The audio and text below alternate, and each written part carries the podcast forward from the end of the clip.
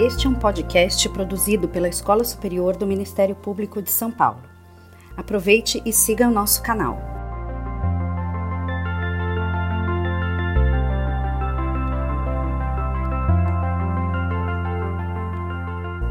Boa tarde a todas e a todos. Eu sou Marília Taufik, jornalista da Escola Superior do Ministério Público de São Paulo, e eu vou mediar a nossa conversa de hoje sobre esse tema que é tão importante, como enfrentar e combater o abuso e a exploração sexual infantil. Os nossos convidados de hoje são Luciana Temer, diretora-presidente do Instituto Liberta. Obrigada, Luciana. Eu é que agradeço o convite da escola. Pedro Ratum, advogado e coordenador do, do programa Prioridade Absoluta do Instituto Alana. Obrigada, Pedro. A gente agradece o convite e Renata Rivite, promotora de justiça, assessora do Centro Apoio Operacional do Ministério Público de São Paulo, que, aliás, foi quem idealizou essa nossa conversa de hoje.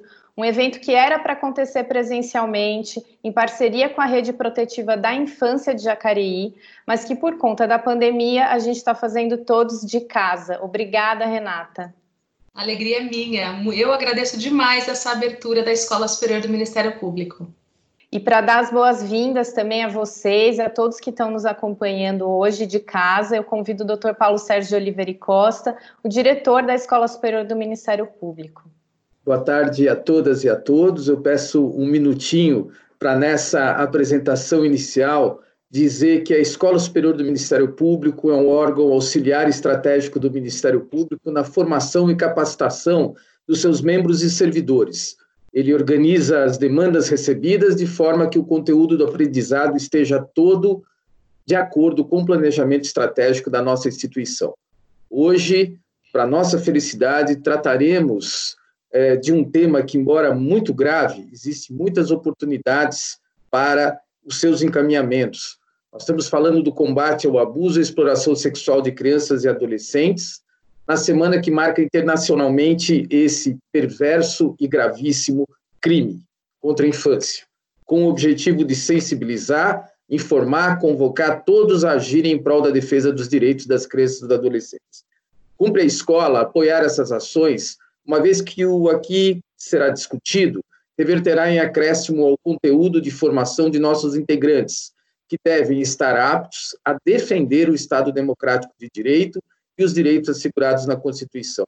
Entre os temas aqui discutidos, através da reflexão sobre trechos do documentário ontem apresentado, impactante, delicado, veemente, Um Crime Entre Nós, produzido pela Maria Farinha Filmes, Instituto Alana e Liberta, insere-se o alerta a respeito de que o Brasil ostenta a odiosa marca de segundo país em número de casos e o quarto em casamento infantil.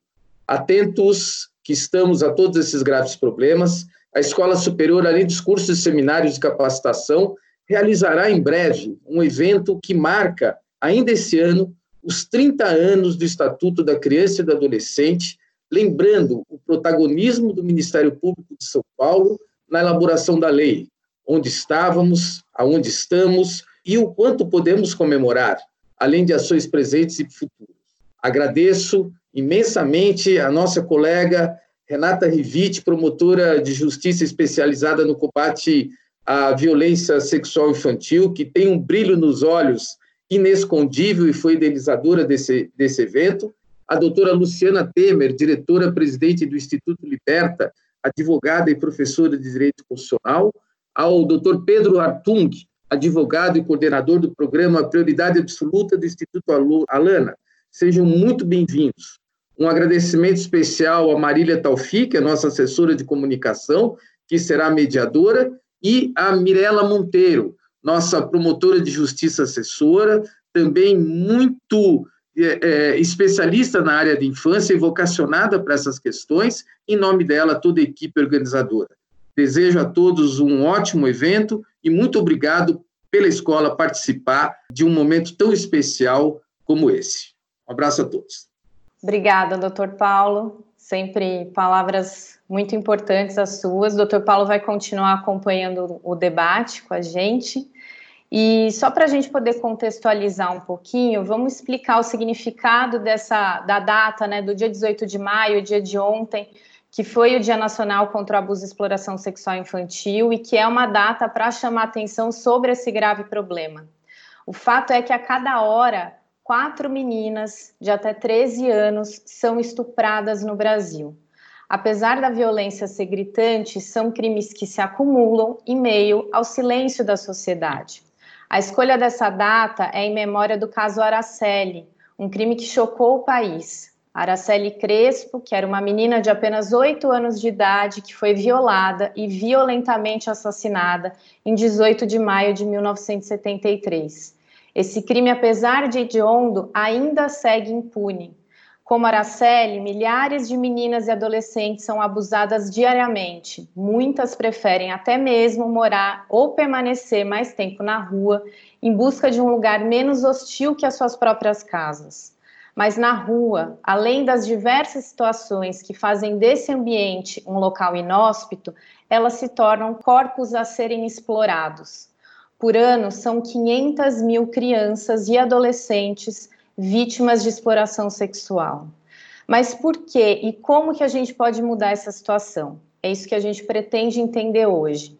Para trazer ainda mais luz ao nosso debate, nós vamos passar agora o trailer do documentário Um Crime Entre Nós, que foi lançado ontem pela Maria Farinha Filmes, pelo Instituto Liberta e pelo Instituto Alana, nossos parceiros nesse talk de hoje. Já é possível a gente ver o documentário completo pela GNT Play e pela plataforma da Videocamp. A gente vai compartilhar agora, a Patrícia, que é da nossa equipe da escola, vai compartilhar a tela para poder passar o trailer do documentário para a gente. No primeiro momento eu ficava com medo porque ele me ameaçava. Ele disse: você contar para sua mãe, eu mato sua mãe e mato você também. Exploração sexual da criança não pode ser paisagem. É uma coisa tão horrível essa que eu acho que causam um certo distanciamento. Eu não quero nem ver, não quero saber. A exploração sexual hoje ela acontece nas festas, no meio político. And the more accessible pornography is, the more you drive demand. Ele não se sente um criminoso, apesar do Código Penal dizer que é crime. Alguém alguma vez já chamou a polícia ou chamou o conselho tutelar? Só tem duas opções: denunciar ou ser cúmplice. O mundo de paz é esse, onde a gente não roube a infância de ninguém. Eu acho que a gente tem que rever as nossas urgências. Para ontem. O documentário ele é bem chocante, né? A gente recomenda que todas as pessoas assistam, afinal é, ele precisa chocar, né? Para a sociedade realmente se tocar. E a gente até colocou aqui nos comentários do YouTube o link para as pessoas, para quem quiser assistir. Então a gente indica que depois dessa, dessa conversa, desse bate-papo, todos vejam. Eu vou começar perguntando para a Luciana, uh, para a gente começar do básico, porque com certeza a gente tem aqui pessoas assistindo que conhecem do, desse problema, algumas pessoas são leigas ainda, então, vamos começar explicando qual que é a diferença entre o abuso infantil e a exploração sexual infantil e como que esses crimes estão diretamente interligados. Muito bem, então, boa tarde a todas e todos. É, de novo, só reforçando o agradecimento aqui para o convite. Esse espaço é um espaço privilegiado para a gente falar sobre esse tema. Eu me sinto até constrangida na escola do Ministério Público falar sobre abuso e exploração, a diferença, mas eu vou, vou fazer e, e, espero que tenha gente que não conheça ouvindo. Mas acho que a, a, grande questão é: são dois crimes previstos no Código Penal igualmente graves, é, porém bem distintos, não é? Uma situação é, é, que as pessoas, a sociedade costuma chamar de abuso, mas que na verdade tecnicamente é o estupro de vulnerável. No caso, é ter relação sexual com crianças ou adolescentes de 0 a, a 14 anos de idade, com ou sem consentimento, não é como se consentimento fosse possível, é, é, tem uma presunção de violência. Então, portanto, é estupro com pena de até 15 anos de, de prisão. A outro, o outro tipo penal é a exploração sexual de crianças e adolescentes, que, que é favorecer ou uh, se utilizar de sexo com uh, adolescentes, meninas ou meninos, de 14 a 18 anos, em troca de algo. Pode ser um pagamento em dinheiro ou pode ser um saco de bolacha, não é? Mas a verdade é, Nas duas situações, você tem a violência sexual como pressuposto, você tem idades diferentes, né, de 0 a 14, depois de 14 a 18. No primeiro caso, você tem uma presunção absoluta dessa violência, e no segundo caso, você tem a violência configurada se há a troca mercantil. Então, é, basicamente, é essa a diferença.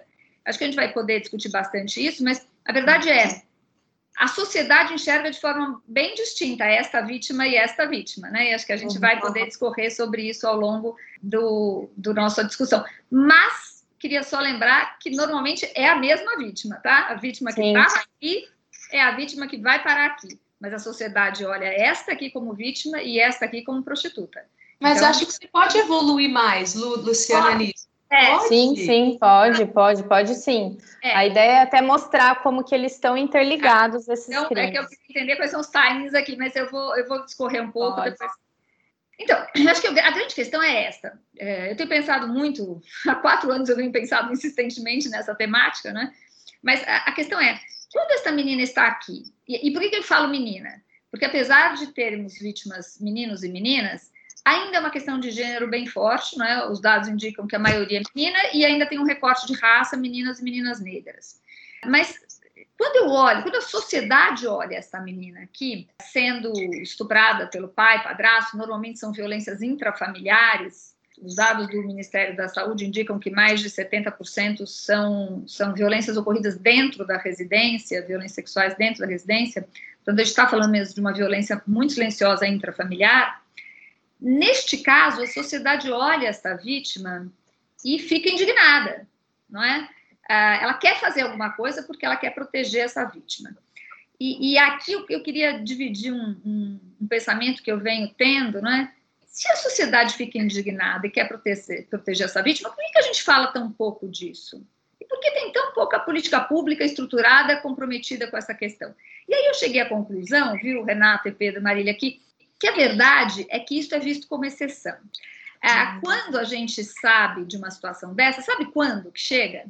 Chega por uma notícia sensacionalista de um telejornal, então você tem um da pena lá falando, porque a menina foi estuprada pelo avô, seis anos, e aí aquela coisa, ah, menina estuprada pelo avô. Então, o que, que a gente enxerga? O que, que a sociedade enxerga nessa notícia? Um monstro, que é o avô, uhum. e uma menina, e um caso excepcional, não é?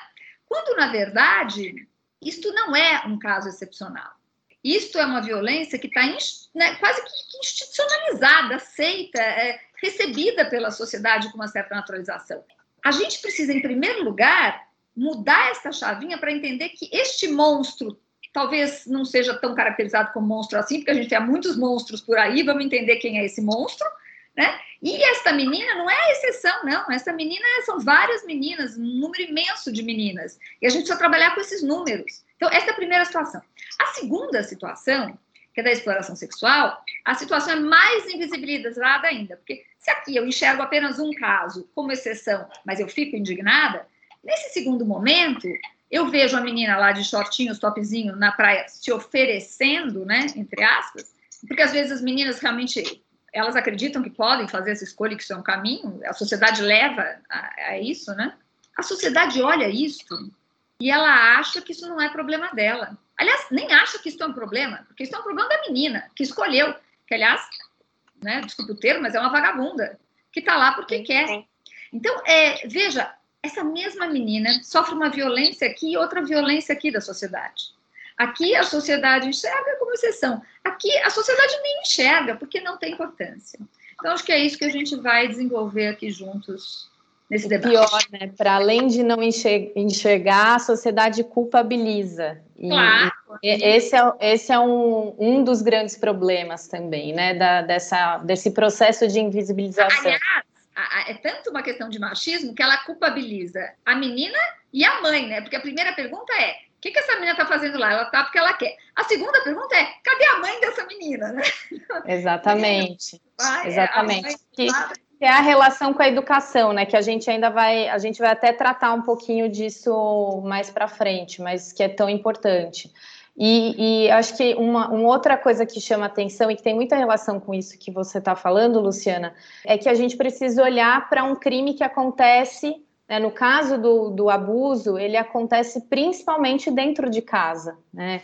90% desses casos acontecem no âmbito familiar. Né? E aí, até queria perguntar para a Renata para uma questão de para esse momento de pandemia, né, de isolamento social, onde a melhor forma de achatar a curva do contágio é evitar a explosão do SUS. Mas apesar disso, apesar da gente ter que manter essa restrição, fica um alerta para esse problema, para a possibilidade do aumento do abuso sexual infantil, já que 90% desses casos acontecem dentro de casa.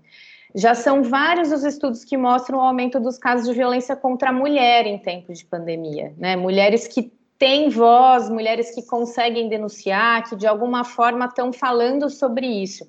Mas no caso de crianças e adolescentes, são pouquíssimos esses estudos. Né? São crianças que são silenciadas e que também não conseguem mostrar tudo o que está acontecendo, nem sabem direito o que é isso. Então, o fato delas não estarem indo nas escolas pode prejudicar a identificação e a prevenção desses casos? Sim, é, é, preocupa bastante esse momento de confinamento dentro de casa, né? A questão tem sido feito bastante alarde, muita notícia, muita informação mundial, não só no Brasil, a pandemia chegou um pouco depois aqui e também depois os estudos e depois as informações e as notícias, mas já vem, começou acho que na China, as primeiras notícias de aumento da violência doméstica começaram na China e aí por todos os lugares por onde passaram foi se confirmando por N razões, né? Todos confinados dentro de casa. Não que a situação de estresse seja justificativa ou causadora de uma violência doméstica, mas ela, sem dúvida alguma, potencializa, cria um ambiente mais tenso, traz junto com aquele cenário de violência que pré-existe ao estresse, mas traz mais fatores de estresse que podem agravar essa situação de violência e, e, isso de fato tem preocupado bastante. Quando a gente fala em violência doméstica, pensa-se primeiro na violência contra a mulher. E a violência doméstica, a gente tem que sempre lembrar que a, a violência voltada contra as meninas dentro de casa por alguém da família no contexto de relações afetivas também é considerada uma violência doméstica. E quando a gente fala de violência sexual, a questão de gênero não tem como não fazer o recorte de gênero. A gente tem esses levantamentos no âmbito mundial, a gente tem nacional, estadual e temos em Jacareí, onde nós temos um fluxo bastante é, já desde 2015 um fluxo é, intersetorial de atendimento integral a crianças e adolescentes em situação de violência, com todo o, o toda a rede trabalhando para alimentar a ficha Sinam, que é uma base bastante relevante de para nortear políticas públicas, né, da, da Secretaria de Saúde. Então, as fichas Sinam, o registro Sinam são alimentados por toda a rede protetiva, então a gente já tem de uma forma bastante clara e palpável a questão do gênero também no âmbito municipal. Então, é uma violência doméstica também. Todas as violências ficam aumentadas, é, é, agravadas nesse período de confinamento total, com o agravante de que não se permite ambientes nos quais essa criança, essa violência poderia ser detectada visualmente ou criado um espaço para que a criança relatasse, falasse ou, for, ou tivesse segurança e se sentisse protegida por alguém com quem ela tenha vínculo para pedir socorro ou narrar alguma situação. Então, sim, a situação de confinamento preocupa bastante, o fato de não tar, estarem indo para a escola preocupa mais ainda, principalmente dos números também bastante claros e no, também no âmbito, eu sempre trago isso porque não é algo local, é, é, isso é um fenômeno, né? O ambiente escolar acaba sendo tradicionalmente um ambiente por excelência, onde essa, muitas violências vêm à tona, onde as crianças relatam situações violentas, onde profissionais treinados identificam situação uh, de risco ali, ficam atentos para poder acionar uma proteção. Então, o fato das crianças não estarem indo para a escola é algo bastante preocupante. Enquanto esse, esse, fenômeno perdurar de confinamento, estamos também debatendo e pensando em formas alternativas de se fazer essa essa avaliação de risco, de se dar uma continuidade mínima às situações de alta vulnerabilidade, de violação de direitos que já eram antes acompanhadas pela rede, com essa dificuldade toda de visitas presenciais. Isso é um desafio para todas as redes de proteção, para todos os sistemas de garantia de direitos em todo o Brasil, é como garantir o um mínimo de acompanhamento, né? A equipe de saúde que tem aí uma capilaridade imensa com os agentes comunitários de saúde, que tem uma cobertura muito grande o Brasil afora, que entra dentro dos municípios, conhece cada família, pode ser um grande parceiro na detecção desses sinais de risco. Temos aí que encontrar as formas é, positivas hoje e viáveis dentro desse cenário para continuar um mínimo de monitoramento, porque é fato que esse risco está muito aumentado, principalmente crianças com alguma deficiência, crianças em mais tenridade, na primeira infância, ainda mais vulneráveis, que não têm condição de fugir, de ir para a rua e que ficam, portanto, é, efetivamente confinadas num, num, ambiente violento. Então, sim, bastante preocupante. E aí o nosso desafio pensar em, em adaptação das políticas e das formas de, de proteção, promoção de direitos e prevenção já existentes para esse momento pandêmico. Como garantir o um mínimo de cuidado e prevenção. Fica muito clara a importância da rede nesse trabalho e a importância da escola nesse, é, na identificação desse crime, né? Perfeito. É, algo que a, a, Luciana também chamou a atenção sobre esse papel da mulher como, como a, o quanto que a mulher é vista como a educadora e no caso como a responsável né, na formação dessas meninas e meninos. No documentário Um Crime Entre Nós, que aliás tem o link nos, nos comentários do, do YouTube para vocês poderem acessar o documentário completo. No documentário, a Adriana Araújo, que é socióloga Amana, ela fala sobre o quanto que a sociedade culpabiliza a mulher que é vítima e define a mulher como educadora da família, sendo por isso também ela responsável pela formação de mulheres abusáveis e homens abusadores é, observa-se ainda esse padrão também na fala de alguns entrevistados, né? Pessoas é, comuns, né, não especialistas ali, que foram perguntadas sobre se a menina que estava com shorts curtos, se a menina que é explorada sexualmente, se ela é que é culpada por isso, e muitos concordando, né? Uh, o quanto que. E aí, Pedro, eu queria que você falasse um pouco sobre isso, o quanto que o machismo está diretamente relacionado à estruturação dessa sociedade que abusa e explora crianças. E claro, Luciana, se quiser comentar mais um pouco, Renata também, fiquem à vontade. Antes de qualquer coisa, queria agradecer mais uma vez o convite da doutora Renata, do doutor Paulo, doutora Mirella, a mediação da Marília. É, esse tema é fundamental. Eu fico muito feliz que o Ministério Público de São Paulo, por meio da, por meio da escola, esteja discutindo isso, esteja trazendo para os seus profissionais esse debate tão importante para a gente conseguir efetivamente encontrar formas de encaminhar essas denúncias e combater de forma sistêmica essa violência contra a criança. Né? Não é somente um ator que vai dar conta disso, a gente tem que trabalhar em rede mesmo, mas vocês, do Ministério Público de São Paulo, vocês têm uma, um poder e uma potência muito grande nas comunidades, capaz de realmente movimentar essa rede e gerar a proteção necessária de crianças e adolescentes. Sobre sua pergunta, Marília, é fundamental, né? Eu, como homem, a gente tem que refletir qual o modelo de masculinidade e de homem que nós temos na sociedade que coloca sempre essa relação tão desigual entre homens e mulheres, que faz com que é, a grande maioria dos homens olhem para as mulheres como indivíduos capazes de violações. Está passando aqui um, alguma coisa na minha rua, por isso que tem esse barulho. É, tá com um barulhinho no fundo. É. Mas, é, voltando à discussão sobre masculinidade, é fundamental que todos nós, como sociedade, e também os homens, possamos enfrentar o machismo, é, não só o machismo individual, mas o machismo estrutural. O que é o machismo estrutural? Que estrutura as instituições que estrutura, inclusive, o sistema de justiça. Ontem a Luciana trouxe para nós, uma, na discussão de debate que a gente fez ontem, uma decisão em que o juiz eximia a responsabilidade de uma pessoa, de um agressor contra uma criança, por considerar a criança, como, ou um adolescente, no caso, como um prostituto. Então, é essa visão de machismo estrutural que permeia as relações, inclusive institucionais, a leitura da própria lei, a aplicação da lei. Então é fundamental que a gente possa entender que violência sexual no Brasil, ela tem gênero, para os agressores e para as vítimas, ela tem raça. Então a gente está falando assim, de uma maioria de meninas negras que são vítimas e ela também tem classe social. quando a gente fala de exploração sexual, especialmente, que fica muito evidente a desigualdade socioeconômica nessa relação, que é sim um fator. Tá chegando perto aqui o barulho estranho. Qualquer coisa eu mudo de lugar, tá? Daqui a pouco, quando. É, depois você pode tentar pegar um fone, talvez melhor. Alguém está boicotando a sua live, Pedro. e, e, e, ah, agora parou.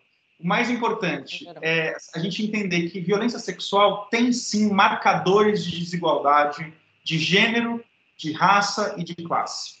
Apesar do abuso estar em todas as classes sociais, é que é importante a gente ter essa dimensão. Abuso e violência sexual não é não é um problema só das classes mais vulneráveis socioeconomicamente. Está presente, mas é invisível. Por que, que é invisível? E por que, que a gente fez um pacto de silêncio na nossa sociedade? Porque, primeiro, é difícil falar sobre isso. As vítimas têm dificuldade, é, a gente, quando encontra, não sabe o que fazer. A criança tem dificuldade de falar porque não conhece que isso é uma violência, porque ela acaba, de certa forma, naturalizando, por ser pessoas muito próximas dela que fazem esse tipo de violência, ela não entende a relação de poder e a relação que foi estabelecida ali de violência. Então, ela muitas vezes não fala sobre isso. Ela não traz isso como uma violência. Então, é muito invisibilizado esse problema em todas as classes sociais. Na sua rua, na sua comunidade, no seu bairro, provavelmente tem crianças experienciando uma situação de violência sexual, o que é inadmissível. E a gente tem que parar com esse pacto de silêncio e encontrar formas como sociedade, como comunidades, de enfrentar isso em primeiro lugar. Né? A gente tem que elencar prioridades. Uma coisa que essa quarentena e essa pandemia do Covid-19 nos ensina é elencar prioridades. E a prioridade que nós temos que colocar em todas as nossas agendas de políticas públicas e de política judicial, que é o que o Ministério Público faz cotidianamente nas comarcas, é colocar os, os interesses e os direitos de crianças e adolescentes em primeiro lugar. E quem diz isso, gente, e vocês sabem bem disso, não vou rezar a missa aqui para o vigário, mas eu vou lembrar é o artigo 227 da Constituição Federal, que diz que criança e adolescente deve ser prioridade absoluta.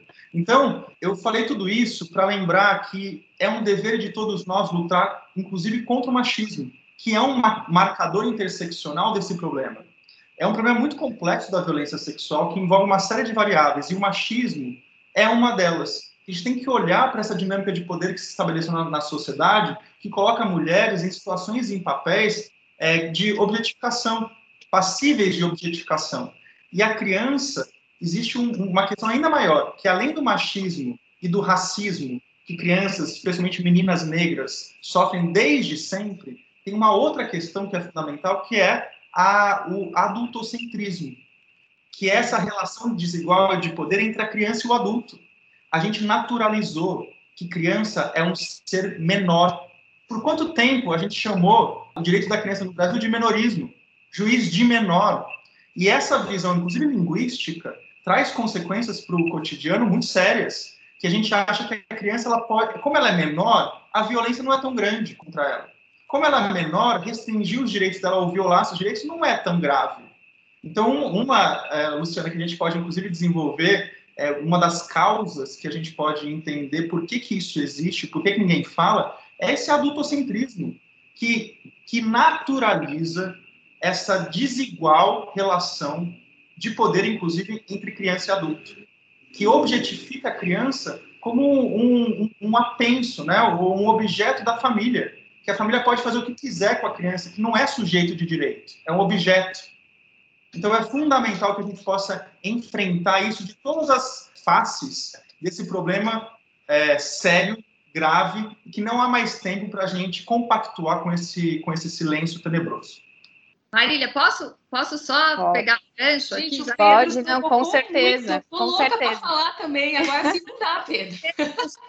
me provocou aqui, agora me puxou, eu vou, eu vou, eu, eu, eu, eu tô, acho, acho que tem, assim, o Pedro está 100% certo, é, e aí eu queria fazer um paralelo aqui, ter, propor uma reflexão para vocês, porque eu acho que a questão do adulto, adultocentrismo que ele coloca, e eu, eu queria puxar mais um elemento aqui, Pedro, eu acho que existe o mito da família protetora, né? Então, para nossa sociedade, é muito difícil admitir que esta família não é o lugar de segurança e que a gente vai se meter lá. E aí, a minha reflexão e o paralelo que eu gostaria de fazer. porque eu fui delegada de polícia muitos anos atrás, logo que eu me formei, era a Delegacia de Defesa da Mulher de Osasco. E eu sempre gosto de falar, não tinha Lei Maria da Penha, né?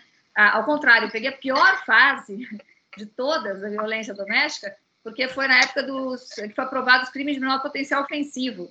Então, a lesão corporal leve era considerada crime de menor potencial ofensivo, portanto, termo circunstanciado que se resolvia com uma cesta básica, muitas vezes, né? Então, é porque a lógica, existia na época ainda uma lógica, lógico que já se, transformando, mas de que a situação da violência doméstica, a relação homem-mulher, era algo que se resolvia na família, se resolvia entre o homem e a mulher, até porque, lembra, o homem era a cabeça do casal, né? Até antes da Constituição de 88, né, até o último Código Civil, é, o homem era a cabeça do casal, então, de fato, o homem era essa figura central da família. Ora, se o homem é a figura central da família, eles que se resolvam entre eles e a sociedade não se mete. Briga de marido e mulher, ninguém mete a colher, não vem do nada, vem deste conceito. E agora, né, 30 anos depois, a gente está com essa questão da violência doméstica, especialmente da violência contra a mulher, um outro patamar ainda é muito grave, ainda é muito sério, tem que ser enfrentada cotidianamente, mas ninguém mais admite falar que tudo bem, que homem e mulher se resolvem. Não é? Mesmo que pense, fica constrangido e não fala. Agora, essa discussão de que a criança é problema da família está aí no Congresso Nacional. O Congresso Nacional está aí querendo discutir que a criança é problema da família e não é problema da sociedade e está querendo tirar a criança da escola ou impedir que questões sejam discutidas na escola.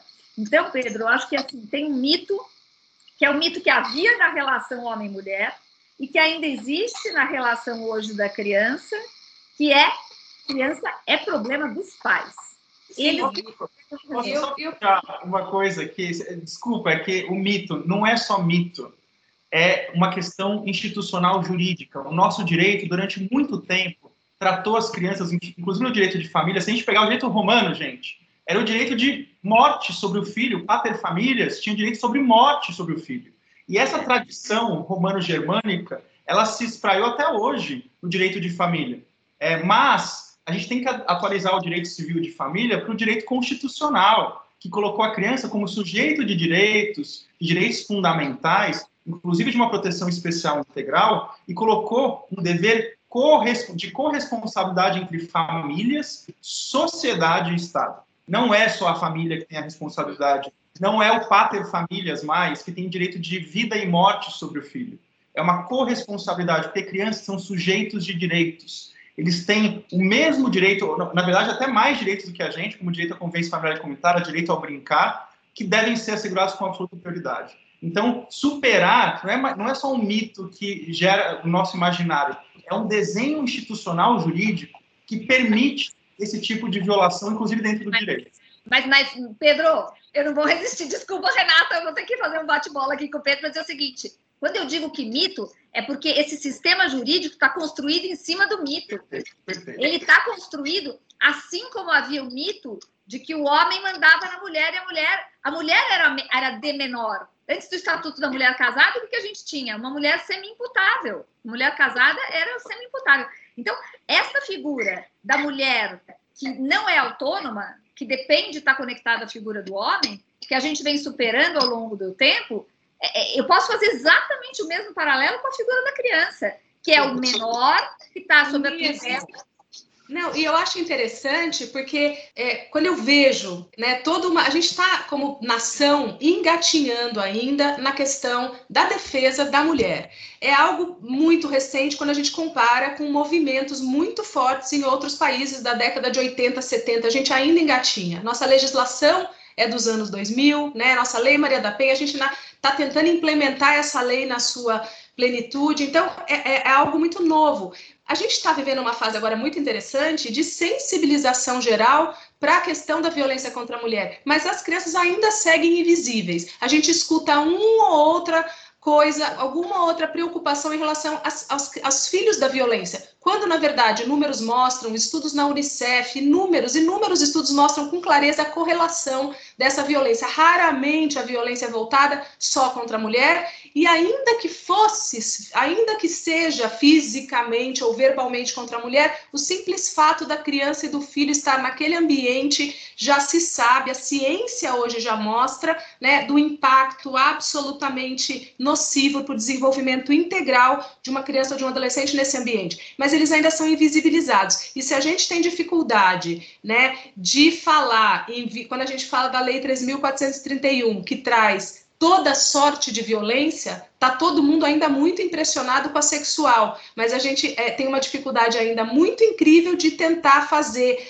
a, a sociedade entender que uma agressão de um pai ou de uma mãe para um filho não foi algo para educar e que o pai estava no seu direito de educação e de pátrio poder. Então, a gente ainda tem anos-luz caminhando para colocar a criança efetivamente como sujeito de direitos. E, e só para finalizar, esse, isso é muito fascinante falar sobre isso, mas a questão do adultocentrismo quando a gente fala né, da, da criança café com leite, da criança propriedade dos pais que sabem o que é melhor para eles, a gente, quando a gente diz esses pais não são bons, não são aptos, vamos colocar sob a responsabilidade do poder público, vai para o acolhimento institucional, enfim. Aí, quando o, o Estado, o poder público passa a ser o pai ou a mãe, também é com olhar o sistema de justiça como um todo é absolutamente com esse olhar adultocêntrico. Nós sabemos o que é o melhor interesse da criança, nós diremos o que ela quer, nós diremos. O, uma, o, um dos pilares, né, o PPPP, um dos pilares da Convenção dos Direitos, dos Direitos da Criança, Convenção Internacional, é a participação,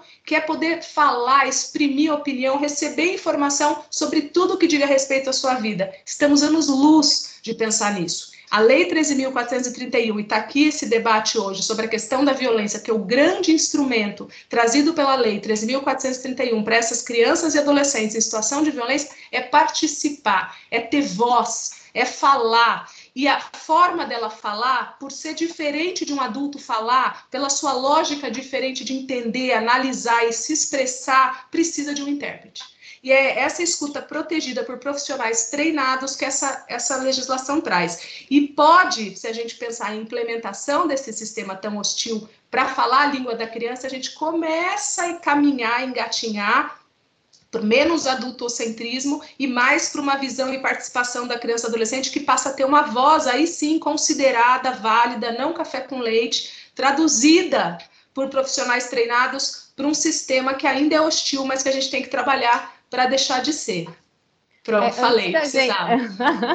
Até a gente vai explorar um pouquinho mais a lei, inclusive falar sobre a questão da escuta protegida, que é super importante.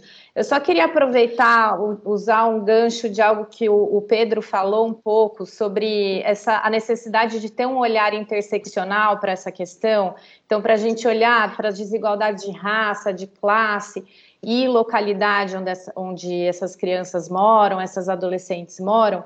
Pedi até para a Luciana comentar um pouco sobre isso, porque assim, uma coisa também é a gente fazer esse debate em São Paulo, fazer esse debate numa região onde as pessoas já falam mais sobre isso, dentro de uma rede protetiva que também já está se estruturando melhor.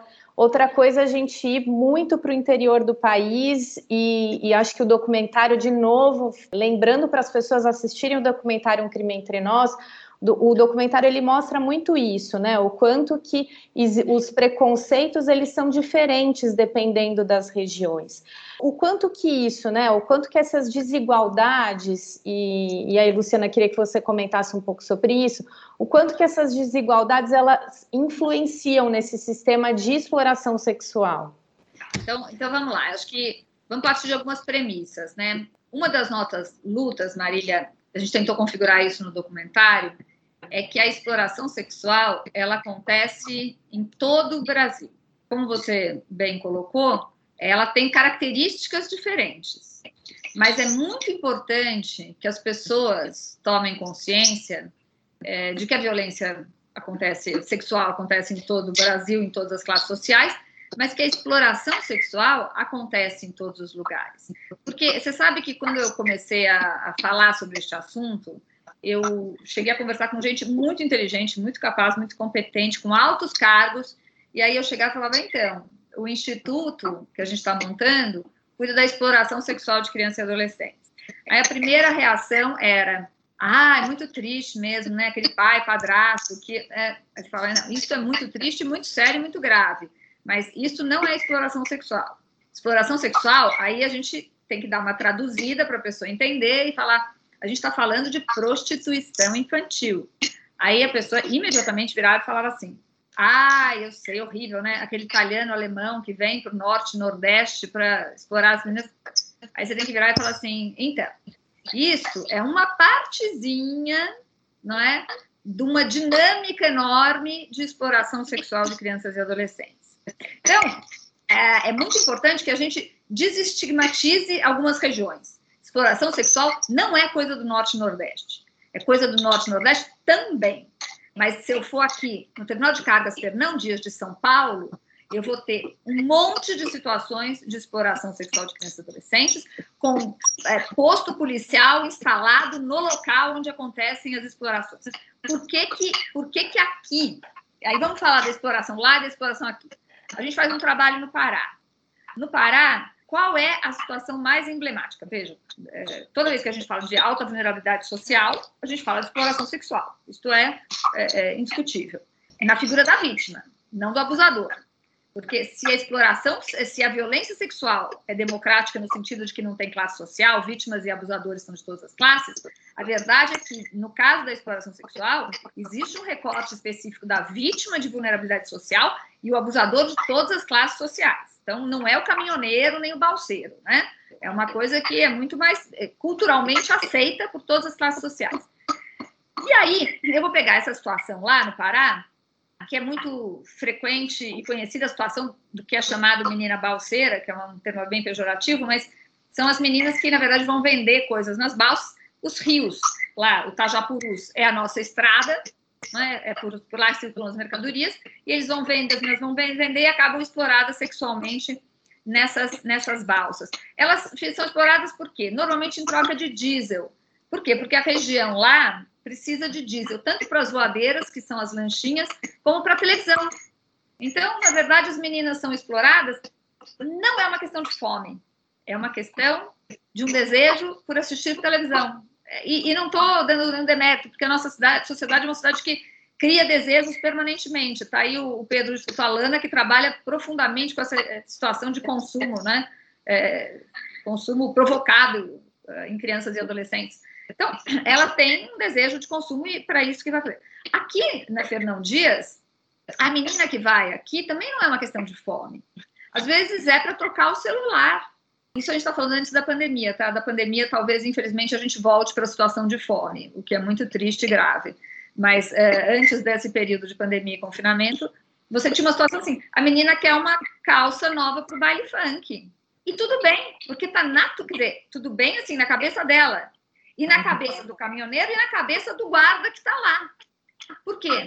Porque essa situação está naturalizada. É como, bom, tudo bem, ela precisa disso, ele está aqui parado trabalhando. Ele é um criminoso? Não, ele é um trabalhador. Então, por que, que eu vou atuar? Então, é, veja, a gente precisa entender que a exploração sexual acontece do Pará a São Paulo e Sul. Eu, eu a gente fez uma campanha para o Paraná no ano passado passado, não, retrasado, a gente fez uma campanha grande com todas, em todos os pedágios do Paraná que levavam para as praias, porque a governadora me pediu, na época era Cida Borghese, me pediu é, essas campanhas, por quê? Porque o número de meninas do Sul e do Paraná exploradas sexualmente na época das férias nas praias é gigante. Então, ela queria colocar no pedágio, é crime, você não é um cliente, é um criminoso e tal. Então, eu falo que a gente precisa entender que está em todo lugar. Porque quando a gente fica com esse imaginário de que está lá no Pará, isso tira do nosso colo. Não é mais nosso isso. A gente precisa trazer aqui para perto.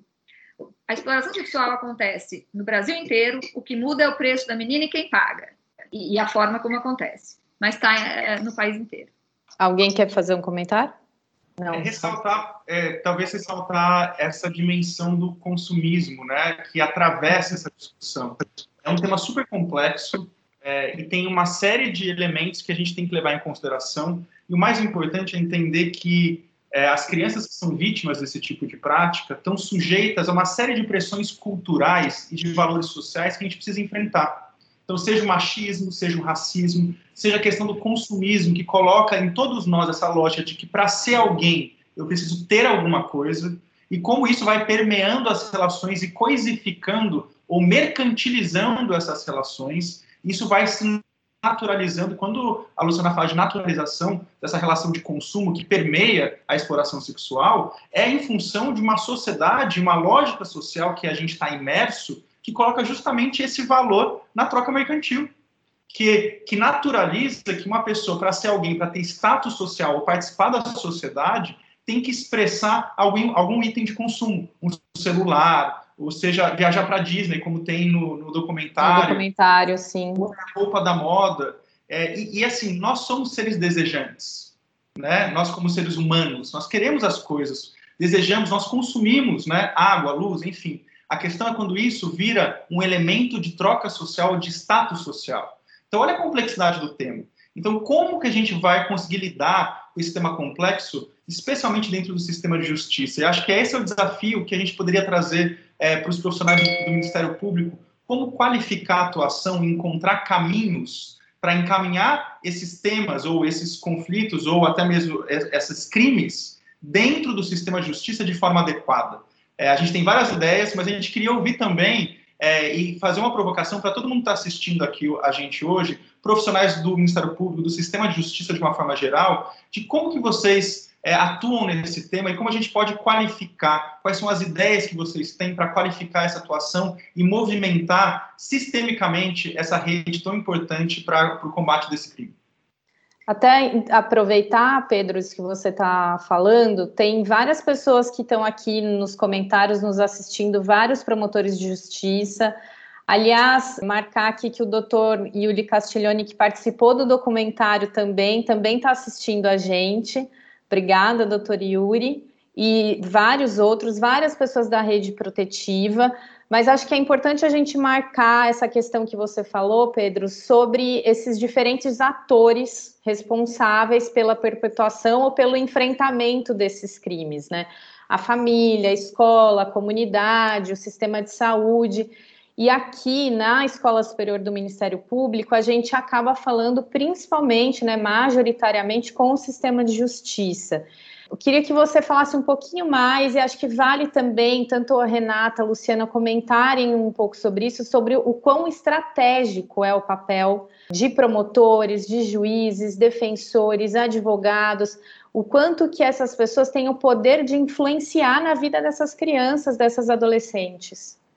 Olha, gente, primeiro de tudo é parabenizar o trabalho que vocês fazem. Eu sei, eu tenho vários amigos promotores e promotoras e eu sei da dificuldade e do desafio que é atuar nesses casos. Não é fácil, exige não só um comprometimento profissional, mas muitas vezes um comprometimento pessoal, é pela falta de estrutura, de apoio muitas vezes. Então, queria, antes de tudo, reconhecer que é, é um, um trabalho muito difícil e importante que vocês fazem cotidianamente. Dito isso, eu acho que a gente tem uma responsabilidade como profissionais do sistema é, de justiça, profissionais do direito, de qualificar nossa atuação. Nós temos um sistema de justiça que não foi pensado para encaminhar de forma sensível casos envolvendo crianças e adolescentes. A gente está numa lógica ainda é, quase que medieval, antes mesmo disso, romana, né? que é, traz para nós uma forma não nada é, ainda refletida e muitas vezes desorganizada de encaminhar esses casos. A gente, primeiro de tudo, formação. A formação do profissional de direito ou muitas vezes de outros profissionais que atuam no sistema de justiça, como psicólogos, assistentes sociais, ou profissionais da rede, como conselheiros de direitos tutelares, não tem uma formação adequada para entender desenvolvimento infantil, entender muitas vezes a lei.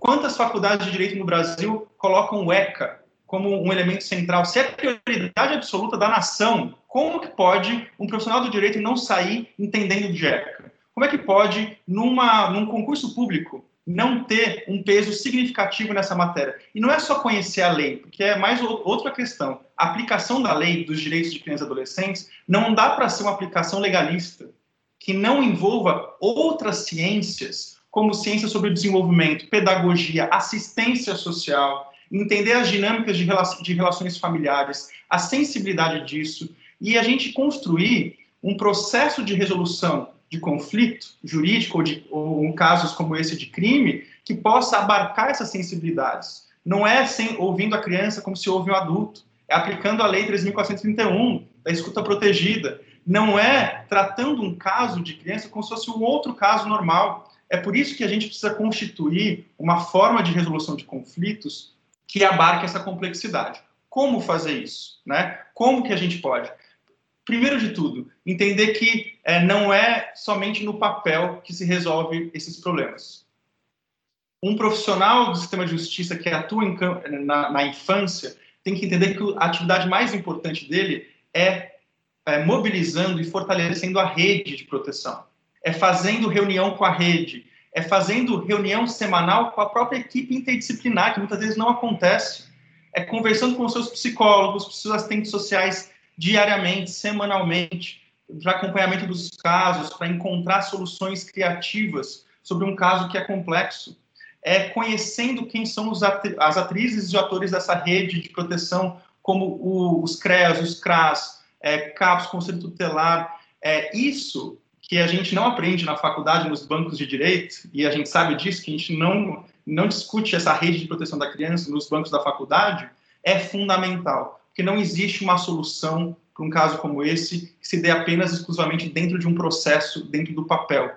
É uma articulação de todos esses atores, da rede de proteção, da rede de assistência social, da rede de políticas públicas, que precisam ser movimentados para que a gente possa ter uma resposta efetiva e movimentados, é, e por isso que eu vejo tão estratégico a, a posição do Ministério Público nisso. Vocês do Ministério Público têm a força e o poder, a competência de fazer essa articulação na comunidade. Vocês estão ali na comunidade, vocês sabem, vocês podem conhecer esses, esses atores e engajá-los numa direção comum, numa, numa direção que possa realmente proteger a criança e não violá-la novamente dentro de um processo que não respeita. Resumindo, nós temos, como profissionais de direito, é, que criar formas que sejam mais sensíveis, acessíveis e amigáveis a crianças e seus direitos dentro do sistema de justiça. O que a gente quer é transformar esse sistema de justiça que hoje trata a criança como se fosse um adulto ou trata a criança como se fosse um objeto de proteção e não um sujeito de direito, a gente quer transformar para um sistema de justiça mais sensível, amigável e acessível a todas as crianças e adolescentes. Perfeito. E acho que só para registrar aqui, uma, uma pessoa que personifica muito bem isso é a doutora Renata Riviti, que, aliás, tem vários comentários aqui de pessoas da rede protetiva de Jacareí batendo palminhas e fazendo milhares de elogios, exatamente por ser alguém que tem esse papel articulador e que faz esse papel muito bem. E que isso é essencial para conseguir compreender o problema a fundo. E acho que a gente até retoma um pouco naquilo que a Luciana falou. É, é, é, preciso conhecer a sua região, entender, tirar o mito de que essas, esses crimes eles acontecem longe da gente, estão ali do nosso lado. Precisa conhecer, precisa compreender. Né? E vou chamar agora a Renata para falar um pouquinho mais sobre a, a, escuta protegida, que vocês já mencionaram um pouco sobre isso, falaram um pouco sobre a, sobre a Lei 3.431, que passou a vigorar em 2018 e que criou é, dois mecanismos importantes para evitar que aquela série de depoimentos, a peregrinação de fala das crianças ela, e adolescentes ela aconteça, né? Que é a escuta especializada e o depoimento especial. Claro que a gente tem muitas pessoas que já conhecem como isso funciona, mas aqui nos comentários a gente sabe que também tem pessoas que estão conhecendo um pouco sobre isso, então queria que você explicasse como que funciona a escuta especializada o depoimento especial e qual que é a importância, principalmente, desses mecanismos. Posso, posso só fazer, posso só, antes da Renata entrar, só, só fazer uma observação? Claro. Vai ter coragem de fazer isso e eu vou, vou, vou fazer por ela eu acho que é fundamental que a Renata conte a experiência dela de formação de rede, porque de fato ela é uma pessoa incrível que conseguiu fazer isso divinamente em Jacareí. E já que o Pedro falou tão bem sobre a importância dessa rede articulada, e como ela vai falar sobre escuta protegida, eu só queria pedir para ela dar um pouco testemunho de como ela conseguiu fazer esse trabalho em Jacareí e fez muito bem, porque é uma rede que funciona. Então, Renata, agora é um pedido meu para que você conte um pouco para quem está vendo a gente como é que você conseguiu fazer isso e possa inspirar outras pessoas a fazerem também. É um presente para mim fal falar sobre a rede protetiva de Jacareí, promotora de justiça. Eu faço parte dessa rede. Essa rede envolve muita gente, muitas mãos, cabeças. Então, falar disso, vocês estão falando para. O perigo é só esse, essa live não acabar mais e a gente ficar aqui muitas horas. Essa, é, eu tive uma conversa semana passada com o Pedro, nessa linha do que ele falou, maravilhosa. A gente está na mesma página. Eu acho que o, o, ponto sepulcral aqui, o que, o que precisa ser dito e repetido, né, é, é que nós temos um, um, uma formação dos operadores do direito ainda muito arcaico, né? A gente tem no Brasil um sistema que, que nos treina com eu brincar a crachá, é o artigo de lei e a jurisprudência, como se isso bastasse para resolver todos os dramas humanos, com todas as complexidades humanas, tudo que envolve. É insuficiente. Eu é, é, insisto na importância da gente utilizar a legislação não com um fim em si mesmo. Quando a gente se depara com um, um drama, um grande problema, não é o que diz a lei, é o que, do ponto de vista multidisciplinar, com um enfoque de saúde, de assistência social, de pedagogia, com todos os olhares de quem efetivamente está acompanhando essa família, está próximo da família. O que é recomendado que se faça? E aí buscar na legislação qual é a solução jurídica? A gente encontra, tem N ginásticas, N formas de se usar é, e de se interpretar e de se fazer a interpretação analógica, sistêmica, do jeito que quiser, mas a gente tem a obrigação, como operadores do direito, de encontrar na legislação uma solução de acordo com o que é tecnicamente multidisciplinarmente recomendado, né? Não é o que diz a lei, é como eu vou usar a lei para resolver efetivamente esse problema. E isso não se faz sem um conhecimento de outras áreas, de outros saberes, de outras expertises. Aí a importância dessa atuação integrada do Ministério Público. A gente vê hoje um sistema de justiça que no máximo de interdisciplinariedade que se enxerga é o parecer do setor técnico do juízo no processo, né? Como se isso bastasse. E pelo amor de Deus, são profissionais de ponta. Temos técnicos espetaculares, essenciais, fundamentais, fazendo um trabalho incrível nos processos que tramitam pelo sistema de justiça. Mas antes de se chegar lá, tem muito o que se fazer do ponto de vista administrativo, de prevenção, de promoção o, o, a, a, gente tem que utilizar o sistema de justiça como o último recurso, em situações absolutamente, absolutamente extremas e aliadas à continuidade do acompanhamento administrativo pela rede de proteção. Bom, dito isso, a Lei 13.431, ela traz ela traz direitos, além de todos aqueles direitos fundamentais previstos na Constituição Federal, da, com, com prioridade absoluta, deveres, portanto, do poder público, da sociedade, da família em relação às crianças e adolescentes, ela traz mais, ela traz direitos específicos para toda criança e adolescente que esteja numa situação de violência, seja como vítima, seja como testemunha. E eu sempre digo que eu odeio essa expressão testemunha, né? Porque testemunha pressupõe passividade. Uma criança, um adolescente no meio de uma situação violenta acontecendo, ela sofre tanto, no mínimo ela já é também vítima pela violência psicológica que ela está sofrendo, pela angústia, pelo medo, pelo desespero, pela sensação de impotência que ela sente naquele ambiente de violência em que ela possa estar inserida. Mas, enfim, essa legislação traz mais, ela traz obrigações para o sistema de justiça, sim, e traz aí o depoimento especial e outras formas de proteção dentro do sistema de justiça que é hostil e medieval, como o Pedro disse disse, e ela traz um arcabouço, todo um monte de obrigações para o sistema do sistema de garantia de direitos para a saúde, para assistência social, determinando e obrigando um trabalho integrado em rede. Ela elenca inúmeros direitos específicos dessas crianças, direito a ser ouvida por profissionais qualificados. Essa legislação menciona a palavra qualificados incontáveis vezes. Eu cheguei a contar quantas vezes ela fala em qualificação.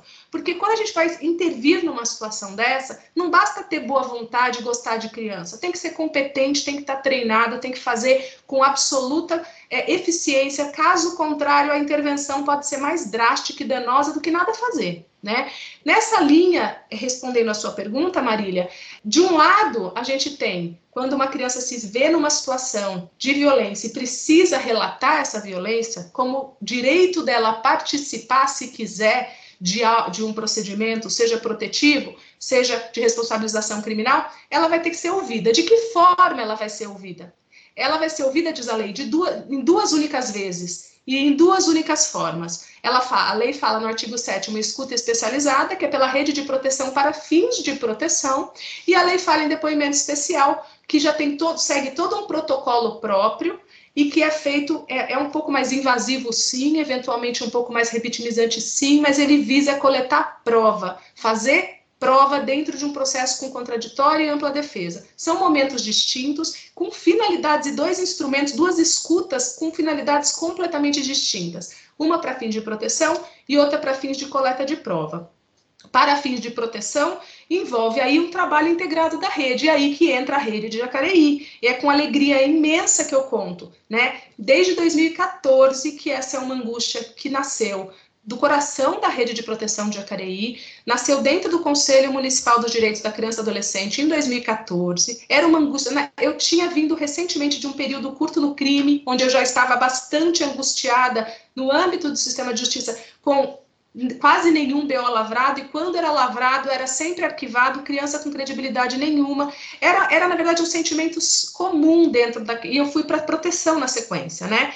E aí nasceu em 2014 esse movimento. Em 2015, pela Promotoria de Justiça, eu instaurei o um inquérito civil porque vislumbrei ali uma política pública nascendo, for, formando, e não tínhamos ainda a Lei 13.431. Sentia que era importante documentar tudo aquilo, até para ir mudanças de administração, não, que não houvesse retrocesso, e também como forma de pressionar institucionalmente para que as coisas efetivamente é, fossem construídas e feitas. Em Jacareí, como eu consegui isso? Eu não tenho essa resposta de como eu consegui isso. O que eu posso deixar, compartilhar com, com colegas, né, é que isso não nunca pode, deve ser imposto pelo promotor de justiça. Essa construção de atuação integrada, ela é feita pela própria rede de proteção. Tem que ter essa legitimidade, essa construção. O papel do Ministério Público, na verdade, é garantir que essa construção seja feita, é fomentar que essa construção seja feita, é dar força para quem está na linha de frente, que costuma. É, é tão fácil. Quando a gente quer fazer alguma coisa legal acontecer, é muito fácil identificar pessoal da linha de frente com brilho nos olhos, que na hora que se vê com um, um sentido para aquilo que a pessoa faz, né, é, aumenta ainda mais o empenho e o compromisso em fazer aquele trabalho de uma forma diferenciada. Eu costumo dizer que quando a gente senta numa reunião é muito fácil identificar os, os olhos brilhando, eles brilham, brilham, brilham, e as cabeças balançam, e é muito fácil identificar isso. E são essas pessoas que a gente já vai, eu costumo dizer, rede tem nome, né? É o João, a Maria, a Antônia, a gente identifica quem são essas pessoas, e essas pessoas começam a fazer, a costurar aquele tecido. O papel do Ministério Público é fundamental quando precisamos de um, de um suporte institucional do gestor para aquilo que está sendo construído pela base, com muito brilho nos olhos, seja institucionalizado, seja fortalecido, seja garantido. E, e nesse ponto, o, o, inquérito civil, que é um instrumento de que o Ministério Público dispõe, foi um instrumento valiosíssimo para se sedimentar essa construção que, repito, foi fomentada pelo MP, mas construída integralmente pela rede, né? E é mais gostoso e bacana de, de, constatar é que quando a gente consegue fazer, primeiro, os equipamentos de assistência social se conversar, porque antes é o CRAS sozinho, o CRAS, primeiro você começa a integrar dentro do próprio serviço.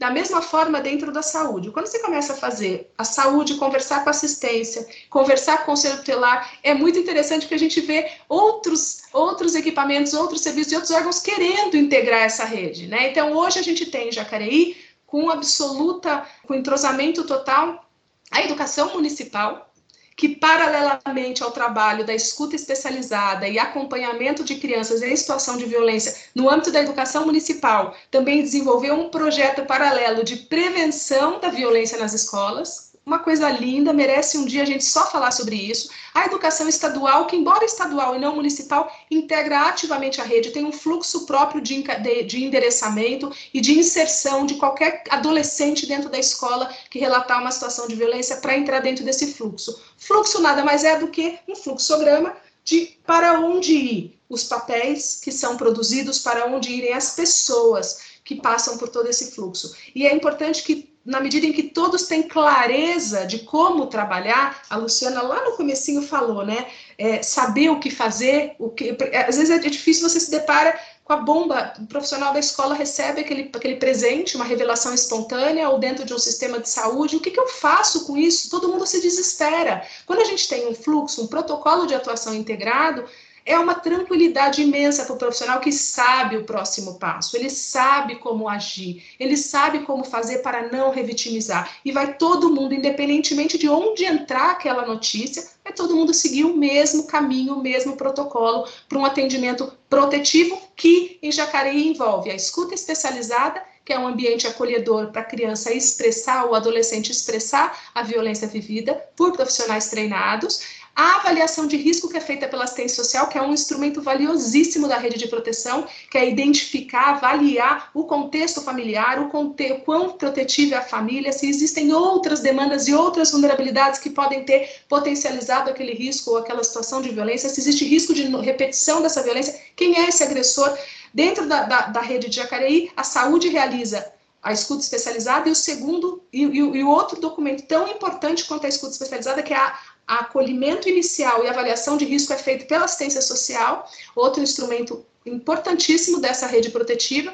Porta de entrada, quem aciona esse sistema é sempre o conselho tutelar, papel também fundamental de organização de todo esse sistema, agendamento das escutas e, e, e arquivamento de, e, e, arquivo de todas as, as notícias para controle e estatísticas e a educação municipal e a educação estadual, paralelamente trazendo essas crianças que ali aparecem para dentro do fluxo, né, fazendo a, a coleta da, do relato espontâneo, sem revitimização e fazendo a entrada no sistema, e depois dando um acompanhamento pós, para garantir a continuidade dessa proteção, uma, um olhar mais atento, pedagógico dentro do, do sistema escolar. E agora, recentemente, ainda agregaram a essa nossa rede de proteção dentro desse fluxo, é, Fundação Cultural, Secretaria de Esportes e Lazer, que também entram aí como mais opções de, de inserção de crianças e adolescentes que estão dentro desse fluxo em, em, em atividades que sejam é, importantes né, para não ter tempo ocioso ou para garantir mais um olhar atento dentro do sistema de proteção.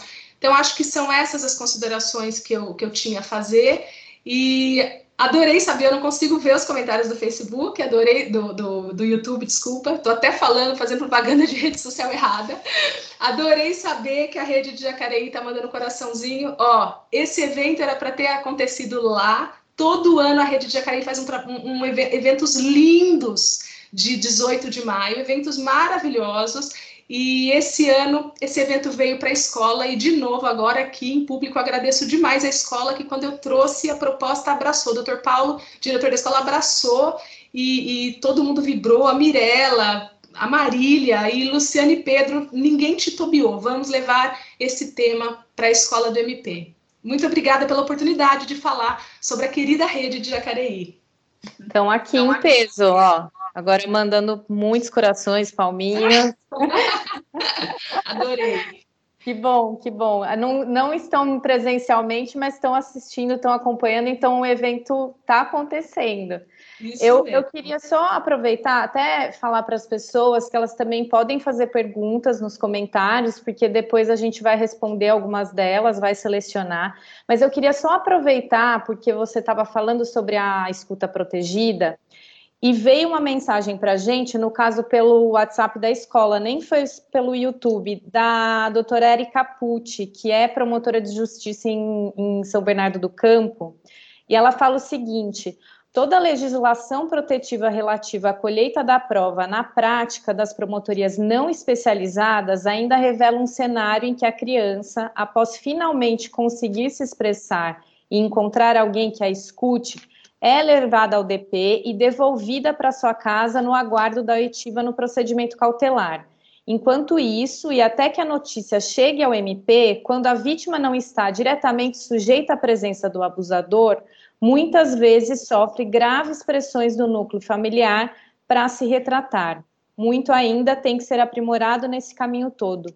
Ou seja, na prática, né, uma coisa é a lei muito bem escrita, muito poderosa, muito importante, mas na prática, como que vocês sentem que, que isso está acontecendo, como que ela está sendo levada, né?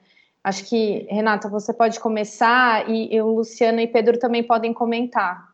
Eu, eu queria fazer só uma reflexão, né?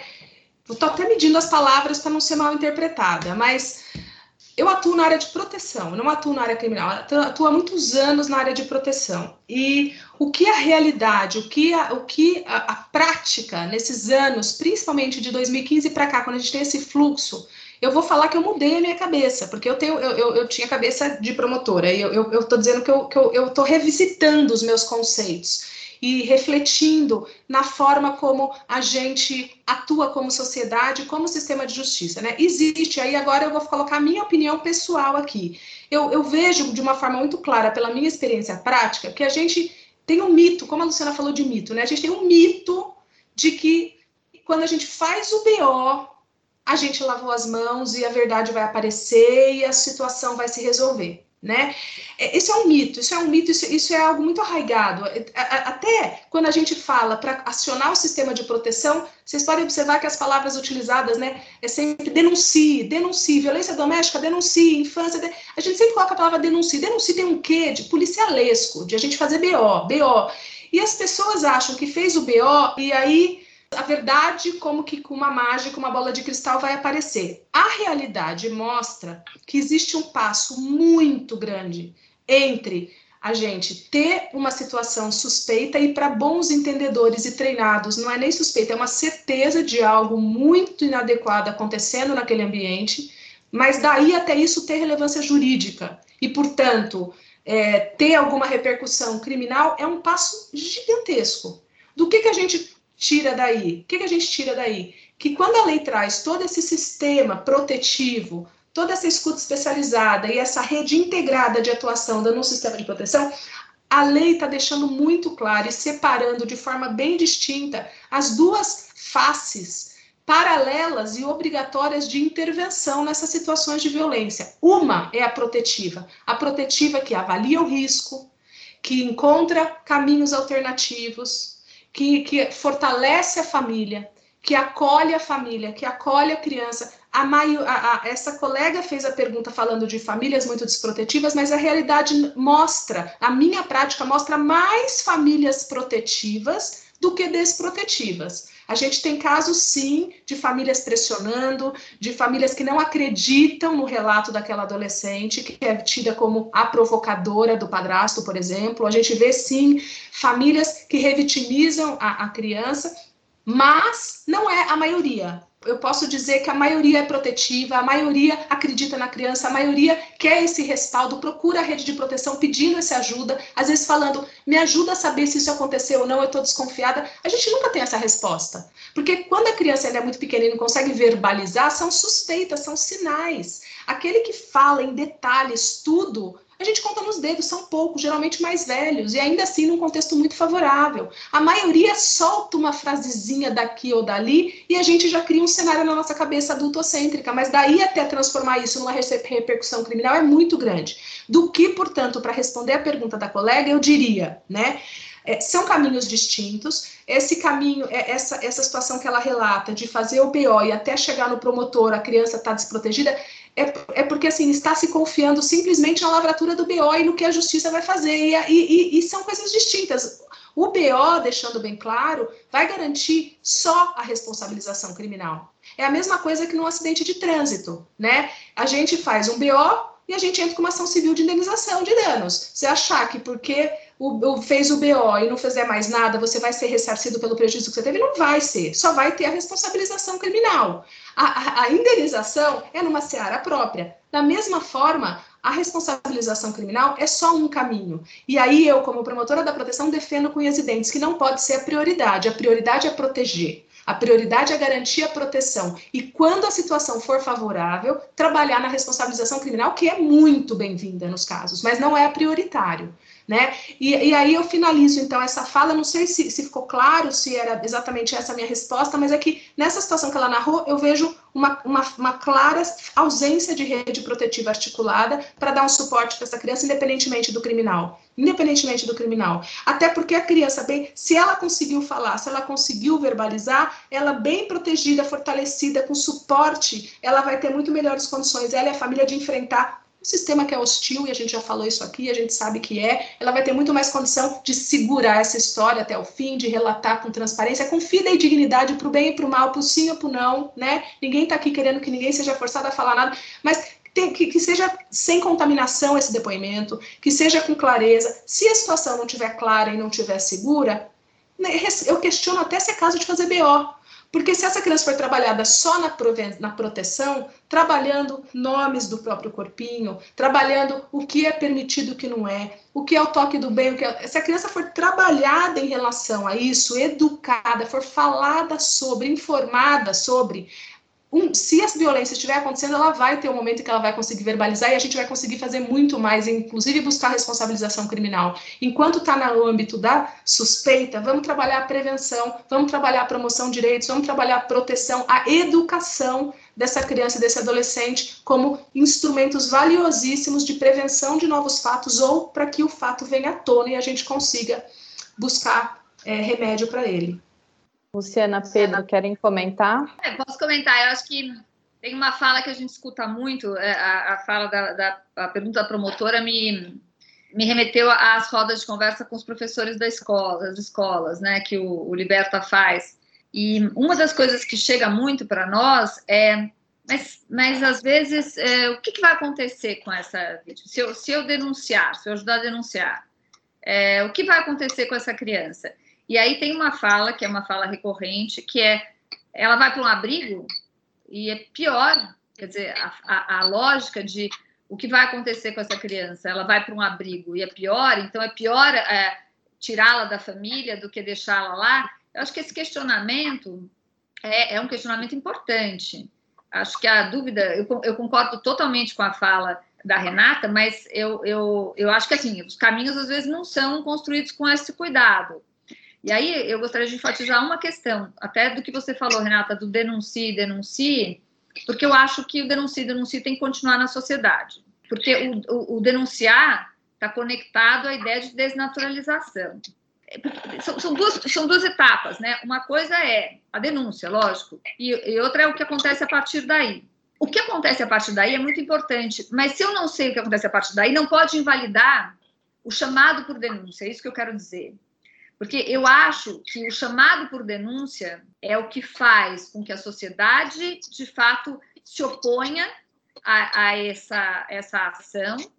E quando a sociedade se opõe, eu vou voltar para o meu discurso inicial, é que se começa a pensar políticas públicas de verdade efetivas. Então, acho que é uma questão mesmo. A gente conhece os abrigos. Né? Eu trabalhei na prefeitura há quatro anos na assistência social.